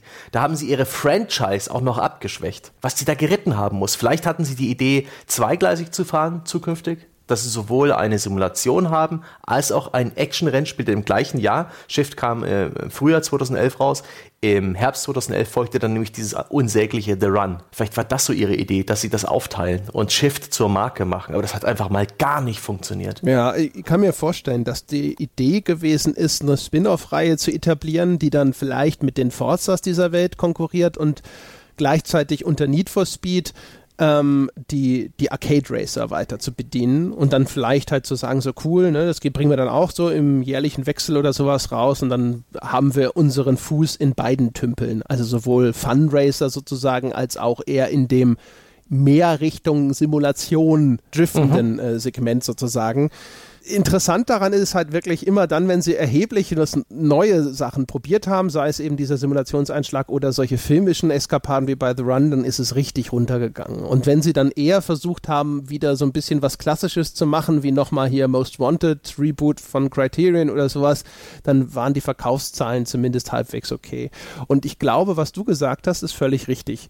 Hätte man einfach einen innovationsarmen Kurs gefahren und wäre weiter bei diesem Street Racing Ding geblieben oder zumindest vielleicht auch, weiß nicht, bei so einer Mischung aus eben einmal Underground oder Hot Pursuit oder auch vielleicht so ein klassisches Need for Speed mal zwischendrin, wo es nur darum geht, irgendwelche exotischen Wagen durch schöne Landschaften zu steuern. Auf jeden Fall wäre man dem Markenkern, wie man so schön immer sagt, mhm. möglichst treu geblieben, hätte sich nicht viel getraut, dann wäre das ein viel kontrollierterer Sinkflug geworden. Oh, ja. Die wären weiterhin runtergegangen, weil die eigentlichen Gründe wahrscheinlich, warum Need for Speed nicht mehr so weit oben mit, mitspielt, ist, das äh, liegt wahrscheinlich woanders.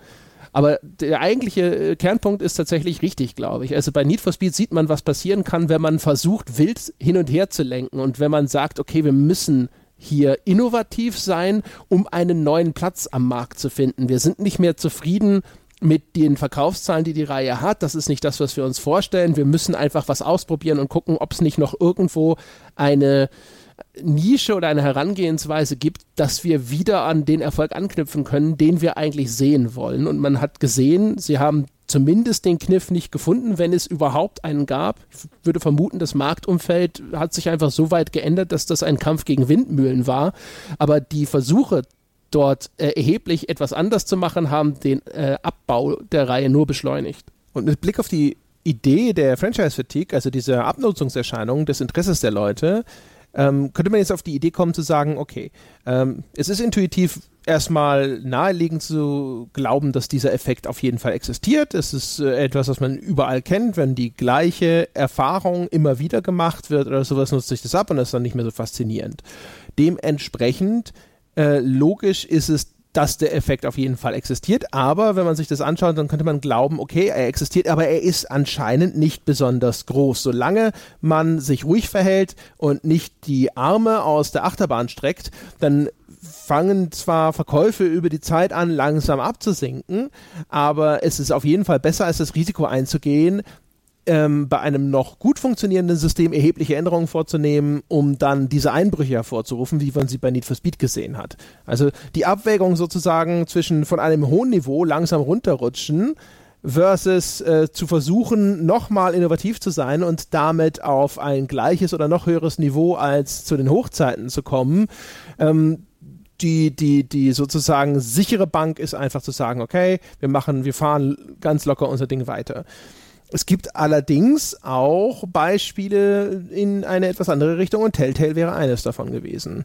Und da muss man zumindest wahrscheinlich eine Einschränkung machen zu dieser Erkenntnis, so sie denn überhaupt zu treffend ist. Und die Einschränkung, die mir natürlich als erstes in den Sinn käme, wäre zu sagen, da die Spielerfahrung muss in ihrer Varianz, in ihrer Dynamik schon inhärent sozusagen so abwechslungsreich sein, dass ähm, selbst wenn ich das gleiche Spiel nochmal spiele, es sich signifikant von meinem vorherigen Spieldurchlauf unterscheidet. Äh, und das ist natürlich etwas, was bei den Telltale-Spielen zu einem gewissen Grad vielleicht noch durch die Story-Entscheidungen, aber so insgesamt so gut wie gar nicht gegeben war. Und dementsprechend kann man sich vorstellen, dass wenn eben dort nicht eine, äh, ein, ein durchgehend enorm hohes Niveau, eine, äh, eine enorm hohe Grad von Exzellenz bei den erzählten Geschichten eingehalten werden kann, was natürlich auch schwierig ist, wenn man einfach in so einem Jahresturnus oder noch kürzeren Zyklen produziert, dann äh, nutzt sich das Ganze sehr schnell ab. Ein anderes interessantes Beispiel, aber auf das wir auch getroffen sind und das sehr schön in dieses Telltale-Schema passt, ist ein ganz anderer Hersteller und das ist nämlich Traveler's Tales, die Hersteller von diesen Lego-Spielen. Traveler's Tales oder TT Games, ich glaube, die haben sich auch umbenannt, die sitzen in Großbritannien und machen eigentlich immer exakt dasselbe Spiel.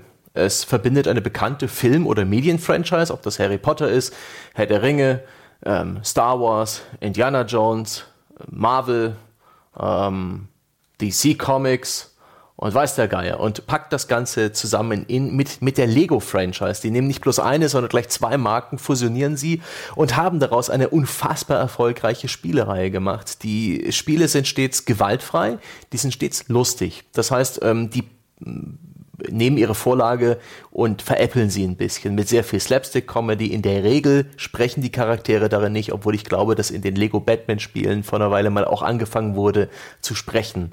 Ähm, sie sind sehr kinderfreundlich, in dem Sinne, dass man da vielleicht auch sterben kann, in den Abgrund fallen und so weiter und der Charakter respawnt sofort. Es gibt praktisch keine Strafe für den Player Dead, Player Death Status, den man sich dazu ziehen kann. Äh, es gibt leichte Puzzle-Elemente. Es ist immer dasselbe Spiel. Es äh, ist nett. Es ist gut. Ich habe die Dinge auch gemocht. Ich habe einige von denen getestet, aber auch irgendwann gemerkt, die sind wirklich jedes Mal exakt identisch. Das scheint äh, im, im Fleischwolf plus oben die neue Franchise reingepresst zu sein und dann dreht man äh, mit exakt demselben Mechanismus an der Kurbel und am Ende kommt dieses Lego-Spiel raus. Und da habe ich auch mal ein bisschen geguckt, wie das mit den Verkaufszahlen ist und ja, auch die haben ihre großen Erfolge hinter sich. Das äh, ist, ist insbesondere Lego Star Wars gewesen, was in der Complete Saga 13 Millionen verkauft hat. Das war Lego Batman mit 12 Millionen und Lego Indiana Jones mit 11 Millionen.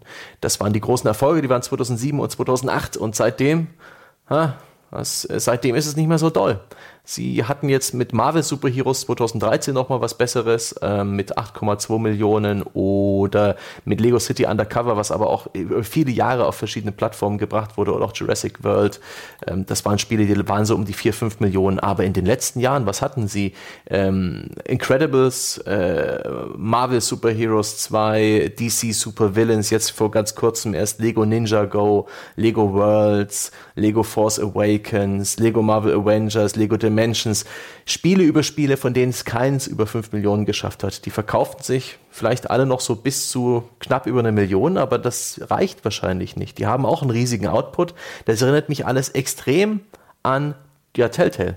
Das ist exakt dasselbe One-Trick-Pony. Es ist derselbe, derselbe Trick, den sie in jedem Spiel identisch durchführen da muss doch irgendwann Ermüdung einsetzen. Ich glaube, ihr einziger Vorteil ist die immer neu nachwachsende Klientel an kleinen Kindern, die Lego mögen und die äh, ganz gerne ins Kino gehen und sich eben so Sachen wie Incredibles oder irgendwelche Marvel-Filme anschauen oder die an dieser Lego-Droge namens Ninja Go hängen und da ihr Spiele-Äquivalent bekommen. Und vielleicht sind diese Spiele auch noch super billig zu produzieren.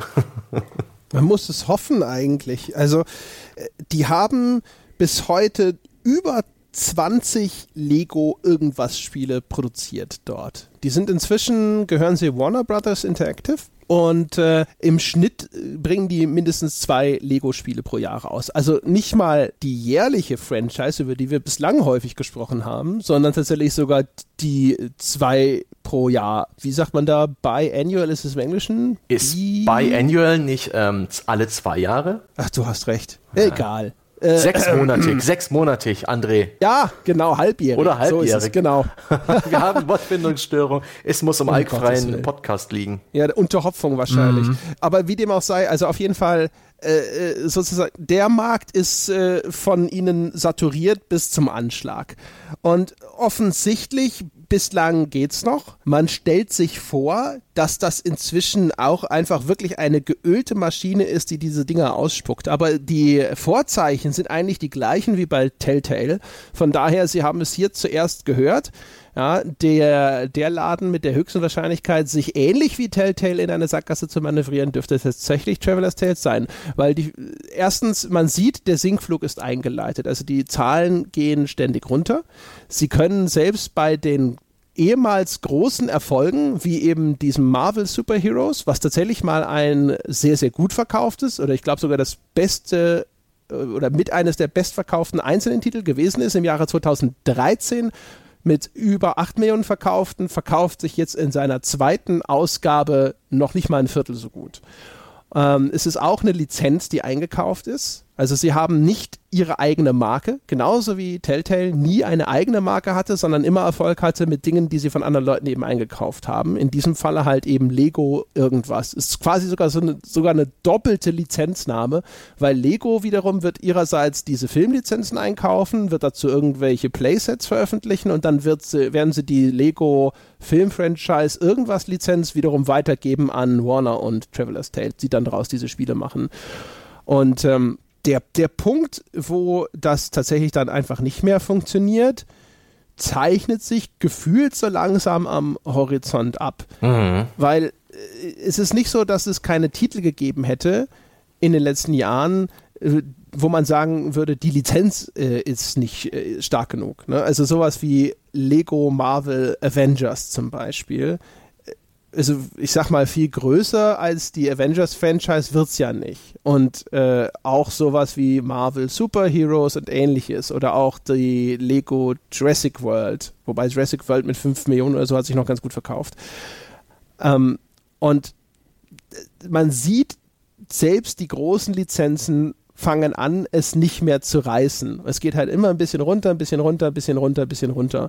Und vielleicht ist jetzt noch nicht der Punkt, wo es so weit runtergegangen ist, dass man jetzt irgendwo bei Warner sitzt und sagt so, naja, da müssen wir jetzt mal langsam den Stecker ziehen, das lohnt sich nicht mehr.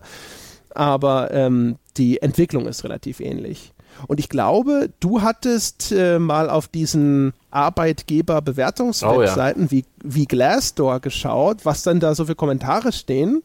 Und äh, korrigiere mich, aber da hatten sie, die Kommentare waren teilweise sogar auch ähnlich wie das, was von Telltale berichtet wurde, nämlich äh, die Technologie dahinter ist langsam krampfig, langsam veraltet und irgendwie äh, kriegt es das Management nicht hin, sozusagen. Darüber wird sich da beklagt, das endlich mal zu aktualisieren, ja. was ja auch ein Problem von Telltale war. Ja, da hatten wir erst noch überlegt, äh, als wir auch im Vorgespräch über die Lego-Spiele gesprochen haben, dass die vielleicht einen super Workflow haben, um die ganz schnell rauszuhauen. Also einfach perfekt optimierte Arbeitsabläufe, aber die haben das Gegenteil von den in den Glassdoor-Bewertungen, die man natürlich ein bisschen äh, mit Vorsicht genießen sollte, genauso wie die von uns genannten Verkaufszahlen.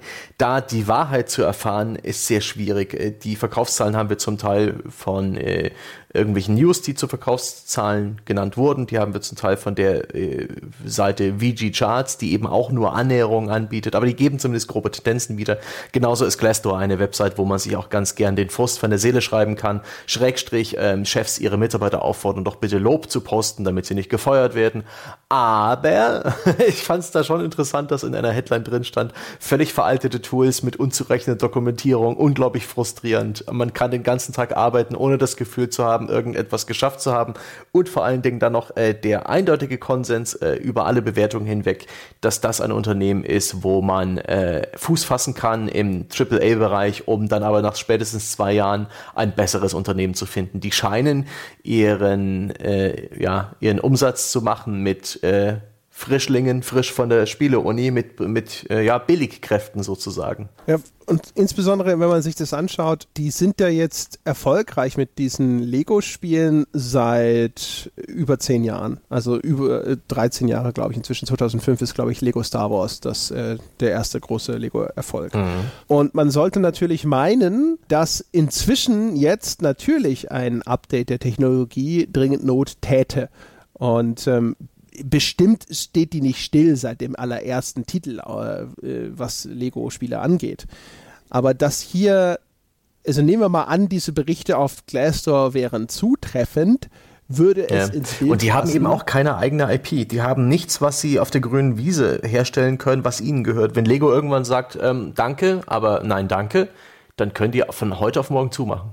Vielleicht ist das auch der Plan. Vielleicht haben sie längst eine Exit-Strategie, dass sie dann einfach den Laden äh, ordentlich runterfahren. Wie es damals ja auch äh, Irrational Games gemacht hat. War das Irrational Games, die BioWare-Entwickler? Ja, die hießen so. Komm. Oder habe ich schon wieder äh, Wortfindungsstörung? ich habe Wortfindungsstörung. Studiofindungsstörung. Das sind die Bioshock-Entwickler, nicht BioWare. Oh Gott, da, oh Gott, was ist denn los? André, wieso, wieso, wieso putzeln die Worte heute durch meinen Kopf? Aber ja, äh, Irrational ist der eine, das eine Beispiel, wo halt die vor dem äh, Niedergang der Franchise bereits das Studio zugemacht wurde. Ein, ein geordneter Rückzug, das fand ich sehr schön. Man kann sich natürlich auch vorstellen, dass der Deal mit Lego irgendwann abläuft sozusagen und man sich da jetzt halt denkt so, hey, okay, ähm, solange wie dieser Vertrag noch läuft, ne, ist das alles total cool für uns. Den haben wir vielleicht auf mehrere Jahre ausgehandelt und das war damals total günstig und sonst irgendwas. Und jetzt ballern wir halt noch Lego-Spiele raus, was geht und dann läuft der Vertrag aus und dann entweder machen wir was, was Neues und setzen auch dieses Studio auf ein mhm. ganz neues Gleis oder wir machen den Laden halt. Ganz witzig finde ich, dass im Vergleich dazu, äh, insbesondere in Japan Spielereien, lange, lange erfolgreich sind, ohne allzu viel zu verändern. Ich denke da an die von mir tatsächlich heißgeliebte Yakuza-Reihe. Die, die jedes Mal eigentlich das identische Spiel inszeniert. Natürlich oftmals mit anderen Charakteren, anderen Schauplätzen, anderen Stories, was das immer wieder frisch und neu macht, aber auch die, die ermüden mich, wenn ich sie nacheinander durchspiele. Ich hatte da mal eine Phase direkt nach Yakuza 3, habe ich Yakuza 4 gespielt und sehr gemocht und dann aber auch irgendwann festgestellt, oh Gott, oh Gott, oh Gott, das, äh, wenn ich da noch eins spiele, dann hasse ich die Reihe. Es gibt dann auch noch die Dynasty Warriors Spiele, die sogenannten Musu-Spiele, ob das jetzt Dynasty Warriors oder äh, Samurai Warriors oder Warriors Orochi ist oder die vielen, vielen Spin-offs. Die sind im Kern immer gleich die erscheinen eigentlich viel zu oft, als dass da nicht längst auch eine Ermüdung stattfinden würde. Aber ich glaube, die haben den Vorteil, dass sie absolut konkurrenzlos sind. Niemand anders beackert dieses Feld oder die Monster Hunter Spiele. Die haben zwar auch ein bisschen Konkurrenz bekommen, aber sind auch nicht so oft erschienen. Die sind so einzigartig, in, in ihrem Gameplay, dass äh, das bekommt man nur dort. Und es gibt einen Bedarf danach und das holt man sich da.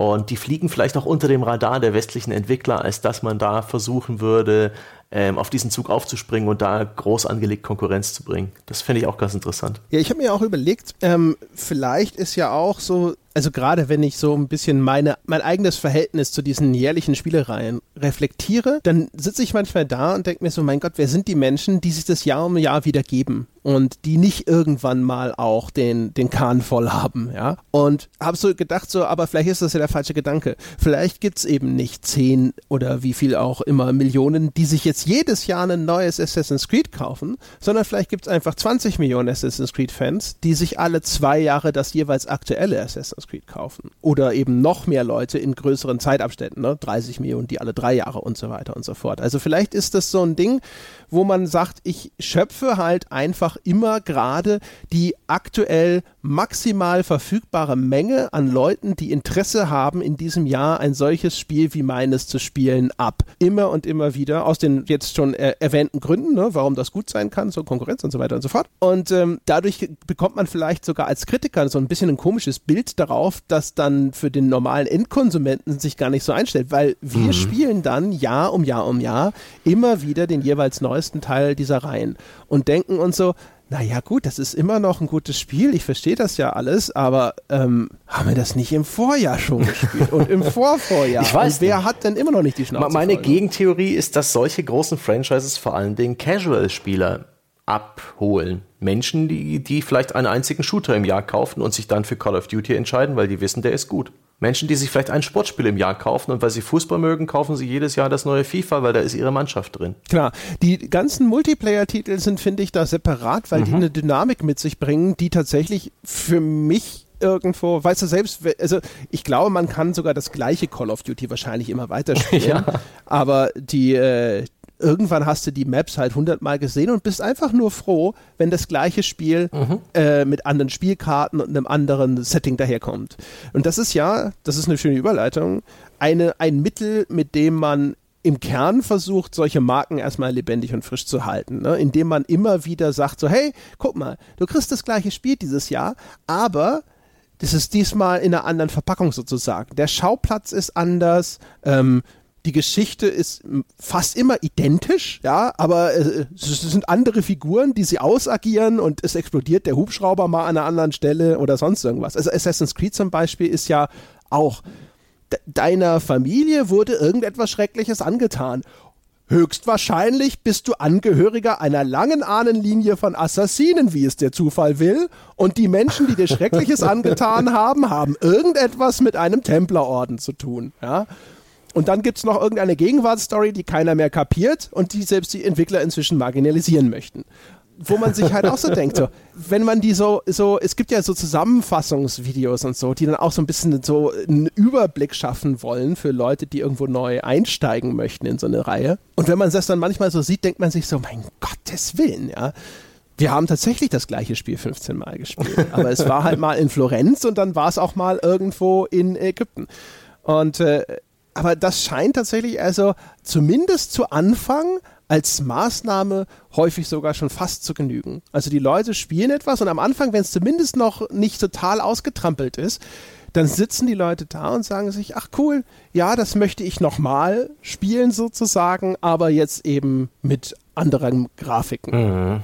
Es ist ohnehin interessant, dass erfolgreiche Spiele und erfolgreiche Serien, man denke an ein GTA, man denke an ein Skyrim, auch jetzt in dem Fall, wenn die gar nicht so oft erscheinen, oder eben auch äh, die Ubisoft-Reihen, dass die eher sandboxig sind, dass man die erneut spielen kann, dass man da nicht immer exakt das Gleiche erlebt, dass ähm, diese Spiele eben nicht für jeden Spieler die identische Spielerfahrung bieten. Zwar äh, ähnliche Systeme, wie du es gerade beschrieben hast, aber für, für jeden sozusagen eine relativ offene Geschichte, die, auf welche Art und Weise er dieses Spiel erleben will. Ich glaube, das ist auch ein Grund dafür, dass man auch heute noch GTA in den Top 10 Verkaufslisten findet, regelmäßig. Das GTA 5, das ist jetzt schon einige Jahre alt oh Gott, wann ist das rausgekommen zum allerersten Mal? Ja, aber es wurde auch immer wieder neu veröffentlicht für, ist ursprünglich erschienen für die PS3 und Xbox 360. Dann kam die PS4 und Xbox One Version und dann irgendwann die PC-Portierung. Genauso wurde Skyrim auf äh, diverse Plattformen erneut veröffentlicht und verkauft sich da immer noch, weil man jederzeit ein neues Spiel anfangen kann und auf eine andere Art und Weise spielen kann. Auch eine schöne Sache auch eine Grundlage für famose Franchises. Oder man denke an Namkai Bandos, äh, Namkai Bandos Stange. Man denke an Namco Bandai's Dark Souls Reihe, die auch äh, meiner Meinung nach viele Leute sich mehrmals gekauft haben um sie eben zum Beispiel auch auf der Switch zu spielen. Oder nochmal das HD Remaster, wo man auch jederzeit das Spiel einfach mal neu beginnen kann und auf eine andere Art und Weise spielen. Das finde ich hochinteressant. Und ist auch ein, meiner Meinung nach ein riesiger Vorteil für einige dieser Franchises. Korrekt. Wobei man ein bisschen äh, aufpassen muss, glaube ich, dass man nicht Henne und das Ei verwechselt. Ähm, also ich will nicht jetzt äh, grundlegend erstmal widersprechen, aber äh, worauf ich hinweisen möchte, ist folgendes. Es gibt zwei Möglichkeiten. Es gibt einmal die Möglichkeit, dass man äh, feststellt, oh, diese erfolgreichen Franchises, die haben folgende Gemeinsamkeiten wie zum Beispiel eine höhere Dynamik in ihrer Spielwelt. Und man zieht daraus den Schluss, dass es diese Gemeinsamkeit sein muss, die sie erfolgreich macht oder zu ihrem Erfolg beiträgt. Ähm, es kann aber auch der umgekehrte Fall sein, dass aufgrund des Marktumfelds diese Spielreihen alle auf eine ähnliche Art und Weise entwickelt werden. Also diese Spielreihen sind alle erfolgreich aus ganz unterschiedlichen Gründen, die damit nicht so wahnsinnig viel zu tun haben. Aber die Art und Weise, wie Spiele heutzutage monetarisiert werden, die führt dazu, dass sie alle auf die gleiche Art und Weise versuchen, mit dem Spieler in diese fortlaufende Handelsbeziehung sozusagen einzutreten und die produzieren diese Gemeinsamkeiten, die aber nicht unbedingt hauptverantwortlich, ursächlich sind für den Erfolg dieser Franchises. Also beides ist sozusagen denkbar. Aber zum eigentlichen Thema nochmal zurückgeklettert. Ähm, eine interessante Strategie, die früher für meine Begriffe Ubisoft mal verfolgt hat, um eine Serie frisch zu halten, war ja auch, dass sie innerhalb der Reihe gefühlt so eine tonale Evolution eingebaut haben. Was jetzt erstmal merkwürdig klingt. Was ich damit meine ist, zum Beispiel die Prince of Persia-Reihe. Das erste Prince of Persia ist für meine Begriffe, also das Sense of Time damals, war noch so ein bisschen märchenhaft, mhm. comichaft mhm. und relativ, ich weiß so Disney-mäßig ist jetzt viel zu viel gesagt, aber es ist noch lange nicht so dark and gritty gewesen und das wurde es dann aber sukzessive. Und ich habe da immer gedacht, das ist auch eine Maßnahme, um diese Serie frisch zu halten. Aber eingedenk dessen, was ich vorhin schon gesagt habe, zu dem anderen Mal, wo ich gedacht habe, sie machen Dinge, um eine Marke frisch zu halten bei Assassin's Creed, ja, äh, wo ich im Nachgang in Zweifel ziehen muss, dass das das der tatsächliche, der, der tatsächliche Beweggrund gewesen ist, sondern dass es eher eine Anpassung an Marktgegebenheiten gewesen ist, äh, glaube ich das inzwischen auch bei Prince of Persia. Also sie sind gestartet mit dem ersten Teil und haben dann wahrscheinlich damals für ihre Begriffe aus irgendeinem Grund festgestellt, hey, brutal und äh, in Anführungsstrichen erwachsen, ja, und düster, da stehen die Leute gerade drauf. Äh, die spielen ja auch alle Gears of War und so und in diese Richtung müssen wir diese Reihe weiterentwickeln. Aber das war etwas, wo ich das Gefühl hatte zumindest, dass es für mich die Reihe irgendwie auch frisch gehalten hat, weil die Teile waren nicht nur so, dass sie eine andere Spielumgebung hatten und vielleicht noch mal ein bisschen eine andere Geschichte erzählt haben, aber im Kern so ein bisschen das gleiche geblieben sind, sondern sie haben halt eben sich auch in ja, eben in dieser Tonlage verändert. Splinter Cell hatte ich das Gefühl, hat ein bisschen so eine ähnliche äh, Reise gemacht. Stimmt. Also, weißt du, so eher so kalt, klinische Militär-Action und dann hin zu, jetzt wird's aber persönlich. Sam Fischers Tochter ist äh, Ja, ja. oder was auch immer sie mit der angestellt haben, ja, und dann gibt's auf einmal diese Finishing Moves und sonst irgendwas. Ich glaube jetzt auch so im Nachgang, auch das ist wahrscheinlich eher so eine Reaktion auf den Zeitgeist gewesen, weniger als ein, oh, wir müssen aber mal Dinge mit dieser Franchise machen, damit's nicht langweilig wird. Aber erlebt habe ich das damals als ein, ach cool, guck mal, Ubisoft, die versuchen jedes Mal irgendwie äh, das Ganze nochmal anders zu gestalten, dem Ganzen nochmal eine andere Facette abzuringen. Und die Franchises, die äh, machen so eine richtige Reise durch, weißt du, so wie man auch immer so denkt, so ein Charakter sollte sich ja weiterentwickeln, ja, und wo ich halt das Gefühl hatte, die Helden in den Ubisoft-Spielen wurden halt immer verbitterter, verhärmter und brutaler. Also in Zukunft immer, wenn du denkst, ach, Ubisoft, gar nicht blöd, halt, musst du dir sagen, halt, Moment, womit verdienen sie jetzt gerade Geld? Es ist ja. Ja. die sind ja auch ganz clever, wenn es darum geht, so das Beste draus zu machen. Sie waren auf der Wii beispielsweise sehr erfolgreich mit ihren Ray-Ban Rayming. Ähm, Ray-Ban Raving Rabbits, das waren diese brüllenden, total süßen kleinen Hasen und das war die typische auf der Wii sehr erfolgreiche Minispielsammlung. Rütteln, schütteln, den Controller schwingen. Hat sehr gut funktioniert, war süß inszeniert und hat sich sehr gut verkauft. Natürlich folgten alsbald Nachfolger, die aber allesamt nicht mehr sonderlich gut liefen. Es gab dann sogar noch einen, einen Teil, der war so eine Art Rail-Shooter, also wie ein Lightgun-Shooter, bloß mit vorgefilmten Hintergründen. Also Kamerafahrten, in denen dann diese Rabbits eingebaut waren. Ein Gameplay, wie ich es seit den späten 90ern nicht mehr erlebt habe. Eine äußerst bizarre Geschichte. Und sie haben aber immerhin das Beste draus gemacht, denn diese Rabbits gibt's immer noch. Die gibt's als äh, TV-Serie im Kinderfernsehen, weil diese, die Marke Rabbits halt immer noch was wert ist. Es braucht halt kein gesondertes Spiel dazu. Und es gibt sie als Nintendo Spin-off oder Crossover mit diesem Mario vs. Rabbits Kingdom Battle. Also Nintendos XCOM aus dem Hause von Ubisoft, in denen auch diese Rabbits mitspielen. Die haben also nicht ihre große jährliche Reihe bekommen, sind aber immer noch was wert. Und ich bin der Meinung, Ubisoft macht das Beste draus. Holt das Maximum an Milch aus diesem Euter. Muss man, muss man ihnen äh, zugestehen. Wenn du eine Marke, eine richtig große Marke erstmal etabliert hast, dann ist die ja auch wirklich, außer du machst es halt wie bei Need for Speed und äh, bist ständig so ein bisschen am Überkorrigieren, sehr schwer tot zu kriegen. Nicht nur übrigens wegen diesem langsamen Absinken von Verkaufszahlen, solange man äh, keine ganz wilden Saltos springt, sondern auch, weil du Instrumente hast wie den Reboot zum Beispiel. Ähm, siehe beispielsweise Tomb Raider. Bei Tomb Raider nach Angel of Darkness hatte man so ein bisschen den Eindruck, dass die Spielewelt und damals auch Eidos gesagt haben, so, boah, glaub, das war's. Die Sache äh, hat sich einfach äh, so ein bisschen totgelaufen. Und äh, dann gab es in 2013 ein Reboot und alle haben gesagt so, ah, guck mal, eine Lara Croft, die im Grunde genommen so ist wie Uncharted, aber Uncharted hat ja auch bei Lara Croft abgeguckt, also ist es okay. Und schon waren alle wieder an Bord. Ähm, und die, die, die, der, der große und die Macht der, der großen Franchise ist es dann, dass ein Spiel, das unter anderen Bedingungen wahrscheinlich erstmal wahrgenommen worden wäre als, ach, ein Uncharted-Klon, ist auf einmal das neue Tomb Raider. Und das heißt, es hat erstmal natürlich jetzt in dem konkreten Fall aufgrund dessen, dass Lara Croft sozusagen das Original Indiana Jones Spiel ohne Indiana Jones war eine stärkere Legitimierung für das, was es da tut. Und zum anderen ist aber die Aufmerksamkeit da, sofort. Hat man auch gesehen sogar bei dem Syndicate-Shooter von Electronic Arts. Auch wenn die Aufmerksamkeit dort wahrscheinlich jetzt unterm Strich, muss man vermuten, eher ins Negative geschlagen ist, aber es war ein Spiel, das eine viel größere Aufmerksamkeit bekommen hat, weil Syndicate dran stand, als es die bekommen hätte, wenn das ein unbekanntes, äh, eine völlig neue Marke gewesen wäre. Um, und der Reboot ist ein inter interessantes Instrument in der Hinsicht. Also, weil gefühlt auch etwas, so ein, vielleicht so einen zumindest ein prägnantes Merkmal der Moderne, wenn man so möchte. Die Branche ist ja relativ jung noch. Man hat das Gefühl, jetzt kommt auch so die Zeit, wo eben Remaster und Reboots und sonst irgendwas, ne, wo äh, es überhaupt etablierte Marken gibt, die zwischendrin mal verschwunden sein konnten, um sie jetzt wieder zurückzubringen.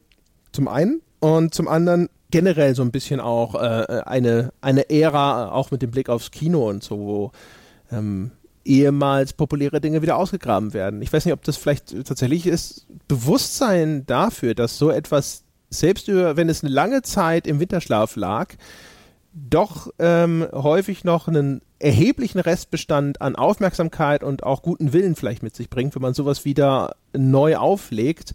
Ob das so neu ist, weil gefühlt passiert es häufiger heutzutage. Aber das ist doch, ist ja wurscht, ob es jetzt Zeitgeist ist oder nicht, aber das, das Instrument des Reboots ist ganz interessant, insbesondere wenn man sich anschaut, wie es aussehen kann, wenn es gut funktioniert. Und Tomb Raider ist sicherlich ein Beispiel, das sich stark an sowas wie Uncharted orientiert.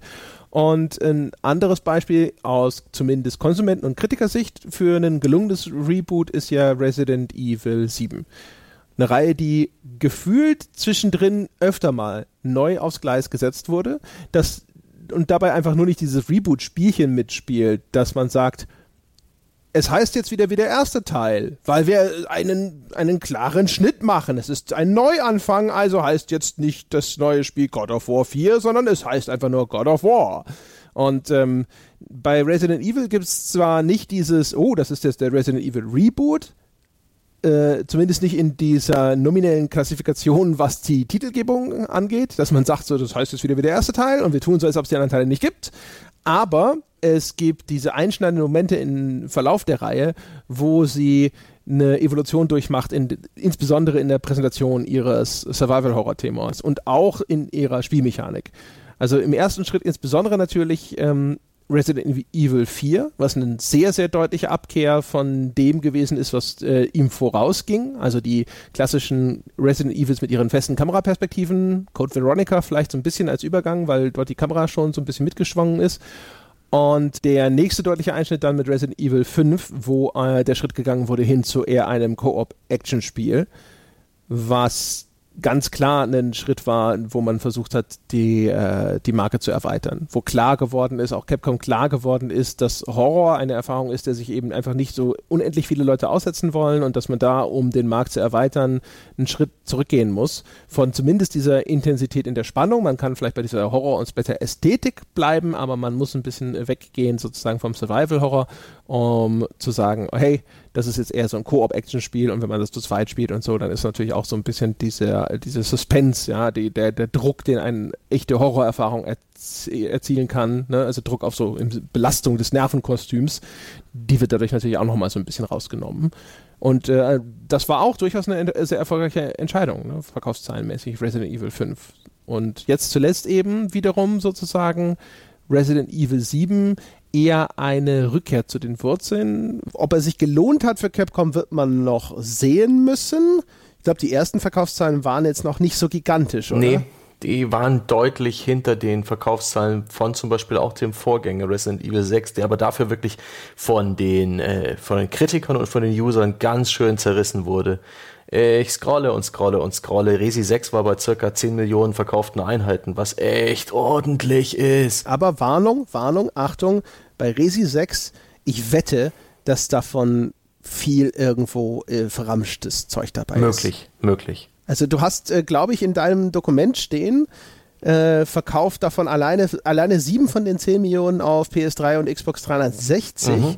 Was zumindest bedeutet, äh, nicht irgendwie 8 Millionen von den 10 Millionen übers Humble Bundle mhm. rausgeballert. Mhm. Aber auch da, ich könnte mir vorstellen, also ich kann mir nicht vorstellen, dass ein Resi 6 diese, einen erheblichen Teil dieser 10 Millionen zum Vollpreis verkauft hat, weil, also zum damaligen Zeitpunkt, ja, das ist mit viel Aufwand produziert worden, aber dann, man hat ja das Gefühl, damit waren sie überhaupt nicht zufrieden mhm. mit dem Erfolg dieses Titels. Nee. Deswegen haben sie auch nochmal neu angesetzt mit Resident Evil 7 in der Art und Weise, wie dieses Spiel inszeniert ist.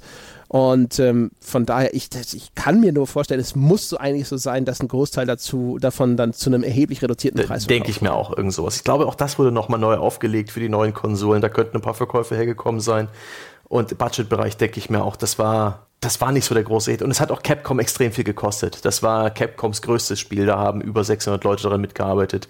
Ich habe die damals das besucht im Studio und das war ein komplettes Hochhaus in Osaka voller Entwickler, die alle an Resi gearbeitet haben. Und das war äh, eigentlich ein ziemlicher Irrsinn. Wenn die diesen Kurs weitergefahren wären, wären sie auch gegen die Wand gelaufen. Dann wäre Resident Evil 7 noch so ein, ein Überresi gewesen mit noch mehr Koop, mit vielleicht vier Spieler Koop, mit dem überflüssigen Mehrspieler, mit äh, 50 Stunden Spielzeit aufgeteilt in zehn verschiedene Kapitel, die sich alle überschneiden und es wäre ein fucking Mess gewesen. Resi 7, ich habe es gerade mal rausgesucht, bis jetzt bei 5,4 Millionen Weiß nicht, wenn das gute 5,4 Millionen sind, heißt also eine ordentliche, eine ordentliche Marge für Capcom, dann ist das sicher nicht schlecht. Bei den Spielen ist es ja so, die verkaufen sich am Anfang besonders gut, dann flacht die Kurve deutlich ab und die Umsätze sinken halt auch noch durch Sales, Humble Bundles und solche Sachen. Aber es, es kam zumindest bei den Kritikern und bei, den, bei der Community sehr gut an. Es hat auf VR-Unterstützung gesetzt, was glaube ich ein großes Risiko und Wagnis war, was äh, Capcom da aber auch nicht irgendwie die, äh, das Spiel ver, ver, vermiest hat. Also insgesamt eine gute Sache. Bin gespannt, wie es weitergeht. Ich hoffe erstmal Revelations 3. okay, okay. Ich habe die Revelations bislang noch nicht angefasst, aber vielleicht äh, muss ich das tatsächlich mal nachholen. Ich habe die alle, aber bislang aus irgendeinem Grund immer nur mal vielleicht mal reingeschaut oder so. Äh, aber wurscht. Bevor äh, wir hier äh, so zum Ende kommen, lass uns noch über eine Sache sprechen und zwar noch mal ganz kurz ein bisschen dezidiert über diese alternativen Lebensentwürfe, wenn man so möchte. Ähm, es gibt ja Alternativen. Wir wissen, es gibt eine Reihe von Spielreihen, die eben nicht in dem jährlichen Turnus erscheinen. Und die Frage ist natürlich, wieso machen das nicht alles so. Ich habe ja schon gesagt, so vom Bauchgefühl her wäre das meine meine, meine die Variante, die ich am am liebsten sehen würde. Und äh, ich vermute mal, also die Gründe, warum das nicht geschieht, sind unterschiedlicher Natur. Ich würde sagen, einer der naheliegendsten ist, es ist nicht einfach, das zu machen. Das kann nicht jeder. Ähm, wenn man sich anschaut, die jährlichen Spielereien, ähm, wie die produziert werden, dann sind das sehr, sehr komplexe Gebilde. Also sei es so ein Megastudio wie das, das FIFA äh, produziert, wo quasi immer mehrere neue Features parallel laufen und das, was zu einem bestimmten Punkt fertig ist, kommt in das neue FIFA rein und was nicht fertig ist, kommt halt in, ins nächste FIFA. Sei es Studioverbünde wie der von Ubisoft, die die Assassin's Creed Spiele produzieren oder eben dieses Trio von Studios, das bei Activision an den Call of Duties arbeitet, auch noch jeweils mit Zulieferstudios und, und, und, und, und. Also das heißt, der Grund, warum jetzt zum Beispiel ein Warner nicht jedes Jahr ein neues Batman rausbringt oder dergleichen, kann lauten, sie wollen nicht, kann aber auch lauten, sie können nicht. Das ist nicht einfach herstellbar, diese Schlagzeil auf diesem Niveau beizubehalten und einzurichten. Und selbstverständlich braucht es auch eine Marke, die äh, dann den dafür nötigen Aufwand überhaupt wert ist. Ein weiterer Punkt, den man nicht unterschätzen darf, ist das, was äh, immer ein bisschen diskutiert wird unter dem Stichwort der Project Fatigue. Da geht es dann aber eher um die Leute, die an diesen Projekten arbeiten. Also dass ein Entwicklungsstudio sozusagen sich dann einfach irgendwann kreativ auspowert, wenn sie immer und immer und immer wieder die gleiche Mechanik, die gleiche Franchise iterieren. Gibt es inzwischen auch so anscheinend ein paar Systeme, zumindest dem Vernehmen nach, wie man versucht, dem entgegenzuwirken, indem man zum Beispiel Leute innerhalb dieser größeren Studioverbünde hin und her transferiert. Dass jemand, der jetzt, das ist ein fiktives Beispiel, ich kann nicht äh, sagen, ob das jetzt tatsächlich genau bei Ubisoft so passiert, aber dass man theoretisch zum Beispiel jemanden aus einem Assassin's Creed Team mal in ein The Crew Team steckt oder in ein Far Cry Team, damit die zwischendrin was anderes machen können und äh, tatsächlich nicht irgendwann so eine Art kreativen Burnout bekommen. Aber auch sowas ist tatsächlich, da muss man diese Mechanismen sozusagen auch erstmal einrichten. Und ansonsten ist das tatsächlich zumindest etwas, was man mit einkalkulieren muss, dass das ein Problem sein kann, dass die Leute halt irgendwann sagen, ich kann es nicht mehr sehen. Dann verliert man vielleicht entweder wertvolle Mitarbeiter oder die bringen nicht mehr die optimale Leistung. Also das kann auch ein Grund sein, warum man sich vielleicht jetzt, äh, wenn die Gegebenheiten, die Grundlagen so nicht äh, geschaffen werden können, dagegen entscheidet, in dieser Schlagzeit zu veröffentlichen. Und es kann natürlich auch einfach von Vorteil sein, wenn man nicht in dieser Häufigkeit erscheint. Gerade wenn man zum Beispiel mit seiner Marke zwar gut am Start ist, aber vielleicht noch nicht der große Platzhirsch oder in der Nähe des Platzhirschen ist, weil dann bleibt man die frische und aufregende Alternative. Zum Beispiel mit Blick der äh, Bethesda-Franchises aus der zweiten Reihe, dass man da sitzt und sagt, okay, ein Wolfenstein, wenn wir das jedes Jahr rausbringen und es immer und immer und immer wieder sozusagen äh, in direkter Konkurrenz erscheinen muss zu einem Call of Duty und ähnlichem, dann sind wir nicht mehr die frische Alternative zu den gegebenen Franchises, sondern wir sind auch einer von denen, die halt jedes Jahr ihren Titel rauspumpen. Und wahrscheinlich ziehen wir dann in diesem Wettbewerb den kürzeren, während wenn wir in größeren Abständen erscheinen, dann sitzen die Leute da und freuen sich. Gerade die Leute, die vielleicht auch so ein bisschen ermüdet sind von den jährlichen Franchises und sich umschauen, ob sie nicht nebenbei wenigstens zum Beispiel als einen, einen zweiten Titel sich nochmal was ganz anderes holen können. Auch das kann durchaus ein Vorteil sein. Ja, das ist dann vielleicht auch eine, eine gute Idee vielleicht dann.